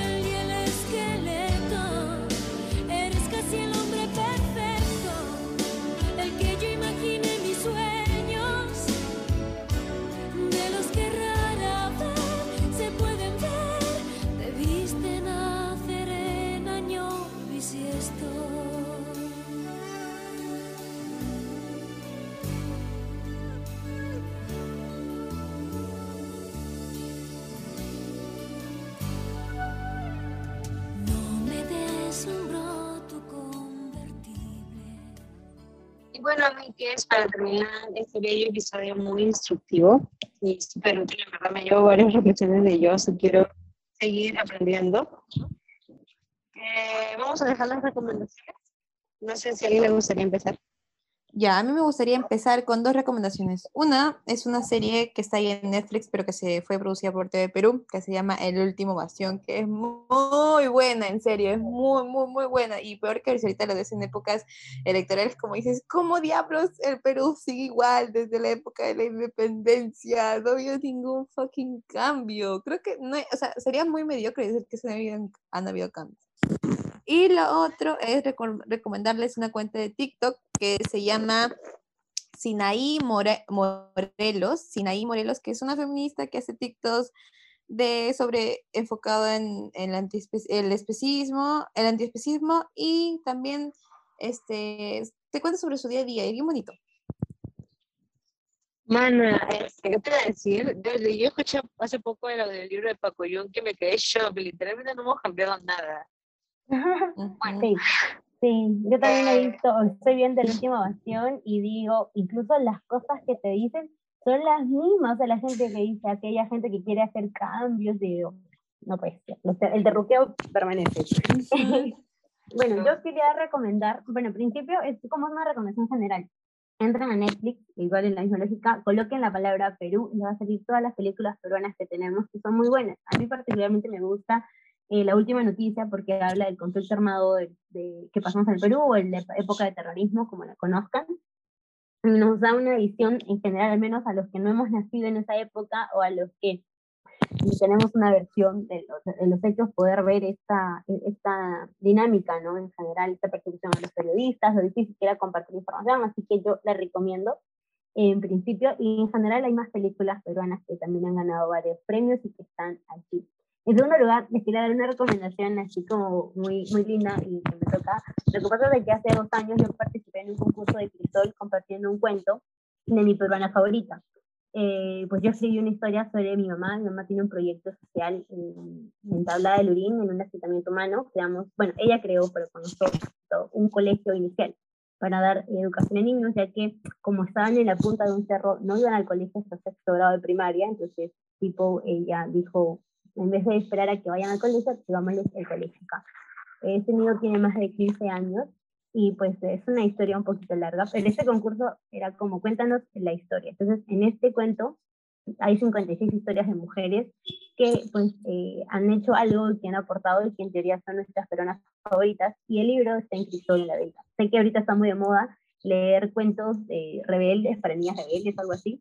En esa lógica es este cuento que se llama Había una vez una peruana, y creo que aún estamos en el mes de marzo, y para incentivar y animar a las niñas, en general, a creer que un Perú es diferente y que aportamos como mujeres un montón, les recomiendo este libro. Entonces, pues nada, les recomiendo este libro que se llama Había una vez una peruana. Mi mamá es Mariluz Curasi, es la historia de la profesora Mariluz, y lo podrían encontrar. Oye, sí, qué bello, yo lo he visto. He visto que varias ilustradoras han hecho sus ilustraciones. Sí, está muy linda. Sí, y también está mi mamá en la agenda de este año de Avión una peruana. También está en el mes de agosto. Ay, qué chévere. Ay, qué linda, verdad. Yo tenía curiosidad por comprar ese libro, pero no tenía mis dudas. Tenía miedo de que fuera puro marketing, pero, pero bueno, si lo recomiendas. Sí, es un buen proyecto. Todo un poco, hay todo un poco, pero también este, bueno, visibiliza diferentes historias de mujeres que marcan un hito en muchas historias. Eh, bueno, creo que sumado a las recomendaciones de Joss, eh, yo ah, no sé si ya lo recomendé antes, pero también estoy leyendo un libro de, de una historia de, o sea, es una autora que al parecer era una escritora muy reconocida en Perú, pero yo no sabía de ella, oh, qué casualidad, porque usualmente hay cierta invisibilidad en las escritoras, este, que se llama Laura Riesco y su obra más conocida, su novela más conocida, no sé si es la única, pero es la más conocida que se llama Simena en dos caminos. Y recién la estoy leyendo y creo que es bacán, es chévere. Creo que que, no sé, me remota mucho a, mi infancia y, a, cómo viví mi infancia también y las cosas que creía y veía y todo. Entonces creo que eso es chévere eh, y lo recomiendo. Me gustaría que lo puedan, si tienen la oportunidad de leerlo, porque en realidad es la historia de una niña, ¿no? Que bueno, mm, habla desde una perspectiva adulta, pero es una niña, ¿no? Que es muy, yo, yo lo relaciono mucho a los ríos profundos, porque también el protagonista es un niño, no solo que este en esta obra habla sobre una niña. Entonces, bueno, no sé, creo que para, para hablar profundamente sobre eso es importante leerlo, entonces se lo- les animo a que lo puedan leer. Yo quería leer 1984 de George Orwell. Justo lo estaba leyendo en mi, en mi club de lectura y es buenísimo. Creo, creo que el, el escritor se basó en una sociedad distópica, totalitaria, pero creo que muchas de estas cosas que aplicaban en, en el libro se pueden aplicar totalmente en una sociedad que incluso nosotros pensaríamos que es democrática, ¿no? Que cambian la historia, los míos no te cuentan tal cual, te hacen odiar completamente a, alguien que te hacen creer el enemigo solo por tener ideas distintas y simplemente lo odias y ya no tienes, ya pierdes el sentido de por qué lo odias, ¿no? Entonces creo que por esos tiempos políticos está muy bueno leerlo, hacer una reflexión sobre eso y, y tal. Muy bien, sí, es. Sí. Sí, es muy fácil de leer, amigues. O sea, no se, no se asusten porque yo, yo pensaba que iba a ser súper difícil no a entender, pero está, está muy chévere y, y se deja entender. Bueno, entonces, gracias, Jos, por tu participación en este increíble podcast de mujeres para mujeres y licencias y quien quiere escucharlo. Em, no sé si quisieras decir algo más de tus redes. Ah, sí, bueno, síganme. Este, oficialmente les digo que voy a estar un poco ausente hasta el 28 de marzo porque no estoy viajando. Hoy día llego a Lima y mañana viajo, así que no voy a estar tan presente. Pero a partir del 29 voy a estar mucho más activa y voy a estar haciendo entrevistas a congresistas, a candidatos al Congreso hasta el 10 de marzo, hasta el 10 de abril, disculpen. Así que toda esta Semana Santa me la vamos a pasar así, políticos. Estoy participando en dos eventos, dos diálogos. Este martes 24 estoy, estoy como moderadora de un evento que se llama como Principios para poder elegir a nuestras autoridades. Entonces, este, si van a mis redes sociales, ahí van a encontrar el link, es un Zoom. Y también el día, a ver, tipo 3, 4, tipo 3, 4 de abril, ahí si me tienen mis redes sociales, también vamos a hacer otro conversatorio para tener como nociones generales, ¿no? O sea, como qué pautas en general, hablar de los candidatos antes ya de las elecciones. Eh, y pues nada, ¿no? Seguir, seguirnos informando. Yo quería leerme todos los planes de gobierno, los he leído todos, pero no puedo hacer contenido de todos porque es mucha chamba y a mí no me pagan para eso, pero y lo, por lo que me pagan me dicen, yo no más tiempo. Entonces voy a ver la manera de poder compartir mi, lo, lo, que sé y mis ideas, aunque lastimosamente ahorita la gente no quiere leer los planes, ¿no? Ya solo quiere que le diga su candidato. Y pues nada, eh, voy a estar de acá a un tiempo eh, haciendo más, más proyectos. El proyecto que sí o sí se ejecuta este año es que leamos la Constitución, todos los artículos en algunos TikToks y quizás algún club de lectura. Así que me pueden buscar en TikTok como Jos Rejas, en Instagram como Jos Rejas, en Twitter como Jos Rejas, aunque ahí me da miedo dar mi opinión porque siento que la gente sabe mucho o es muy agresiva. Eh, sí. Y también estoy en Facebook como Jos Rejas o el blog de Jos. Ahí voy a empezar a subir mis reflexiones escritas, de las que me demoro así bastante tiempo. Eh, porque eso falta, ¿no? Eso falta escribir, y aparte porque en TikTok hay mucho shadow ban y mucha censura, así que si yo escribo sí. cosas o digo cosas que no le gusta a la gente, me, me bajan el video, así que voy a estar por, eh, por Facebook escribiendo lo más controversial. Y pues nada, bueno. muchísimas gracias. no. Mira, pero para cerrar, bueno, chicas, les dejamos este episodio. Espero que lo disfruten. Gracias por habernos escuchado estas tres horas, creo que va a durar. Entonces, gracias por ese aguante. Y igual también para que se Entonces, gracias, chicas. Cuídense. Chao. Recuerda que puedes escuchar todos nuestros episodios en Spotify, Apple Podcast y Anchor. Además, síguenos en Instagram como arroba micra.abierta para que veas todo el contenido que compartimos y puedas enviarnos tus audios respondiendo a las preguntas de cada episodio. No olvides de compartir este podcast con tus amigues para hacer crecer esta bonita comunidad.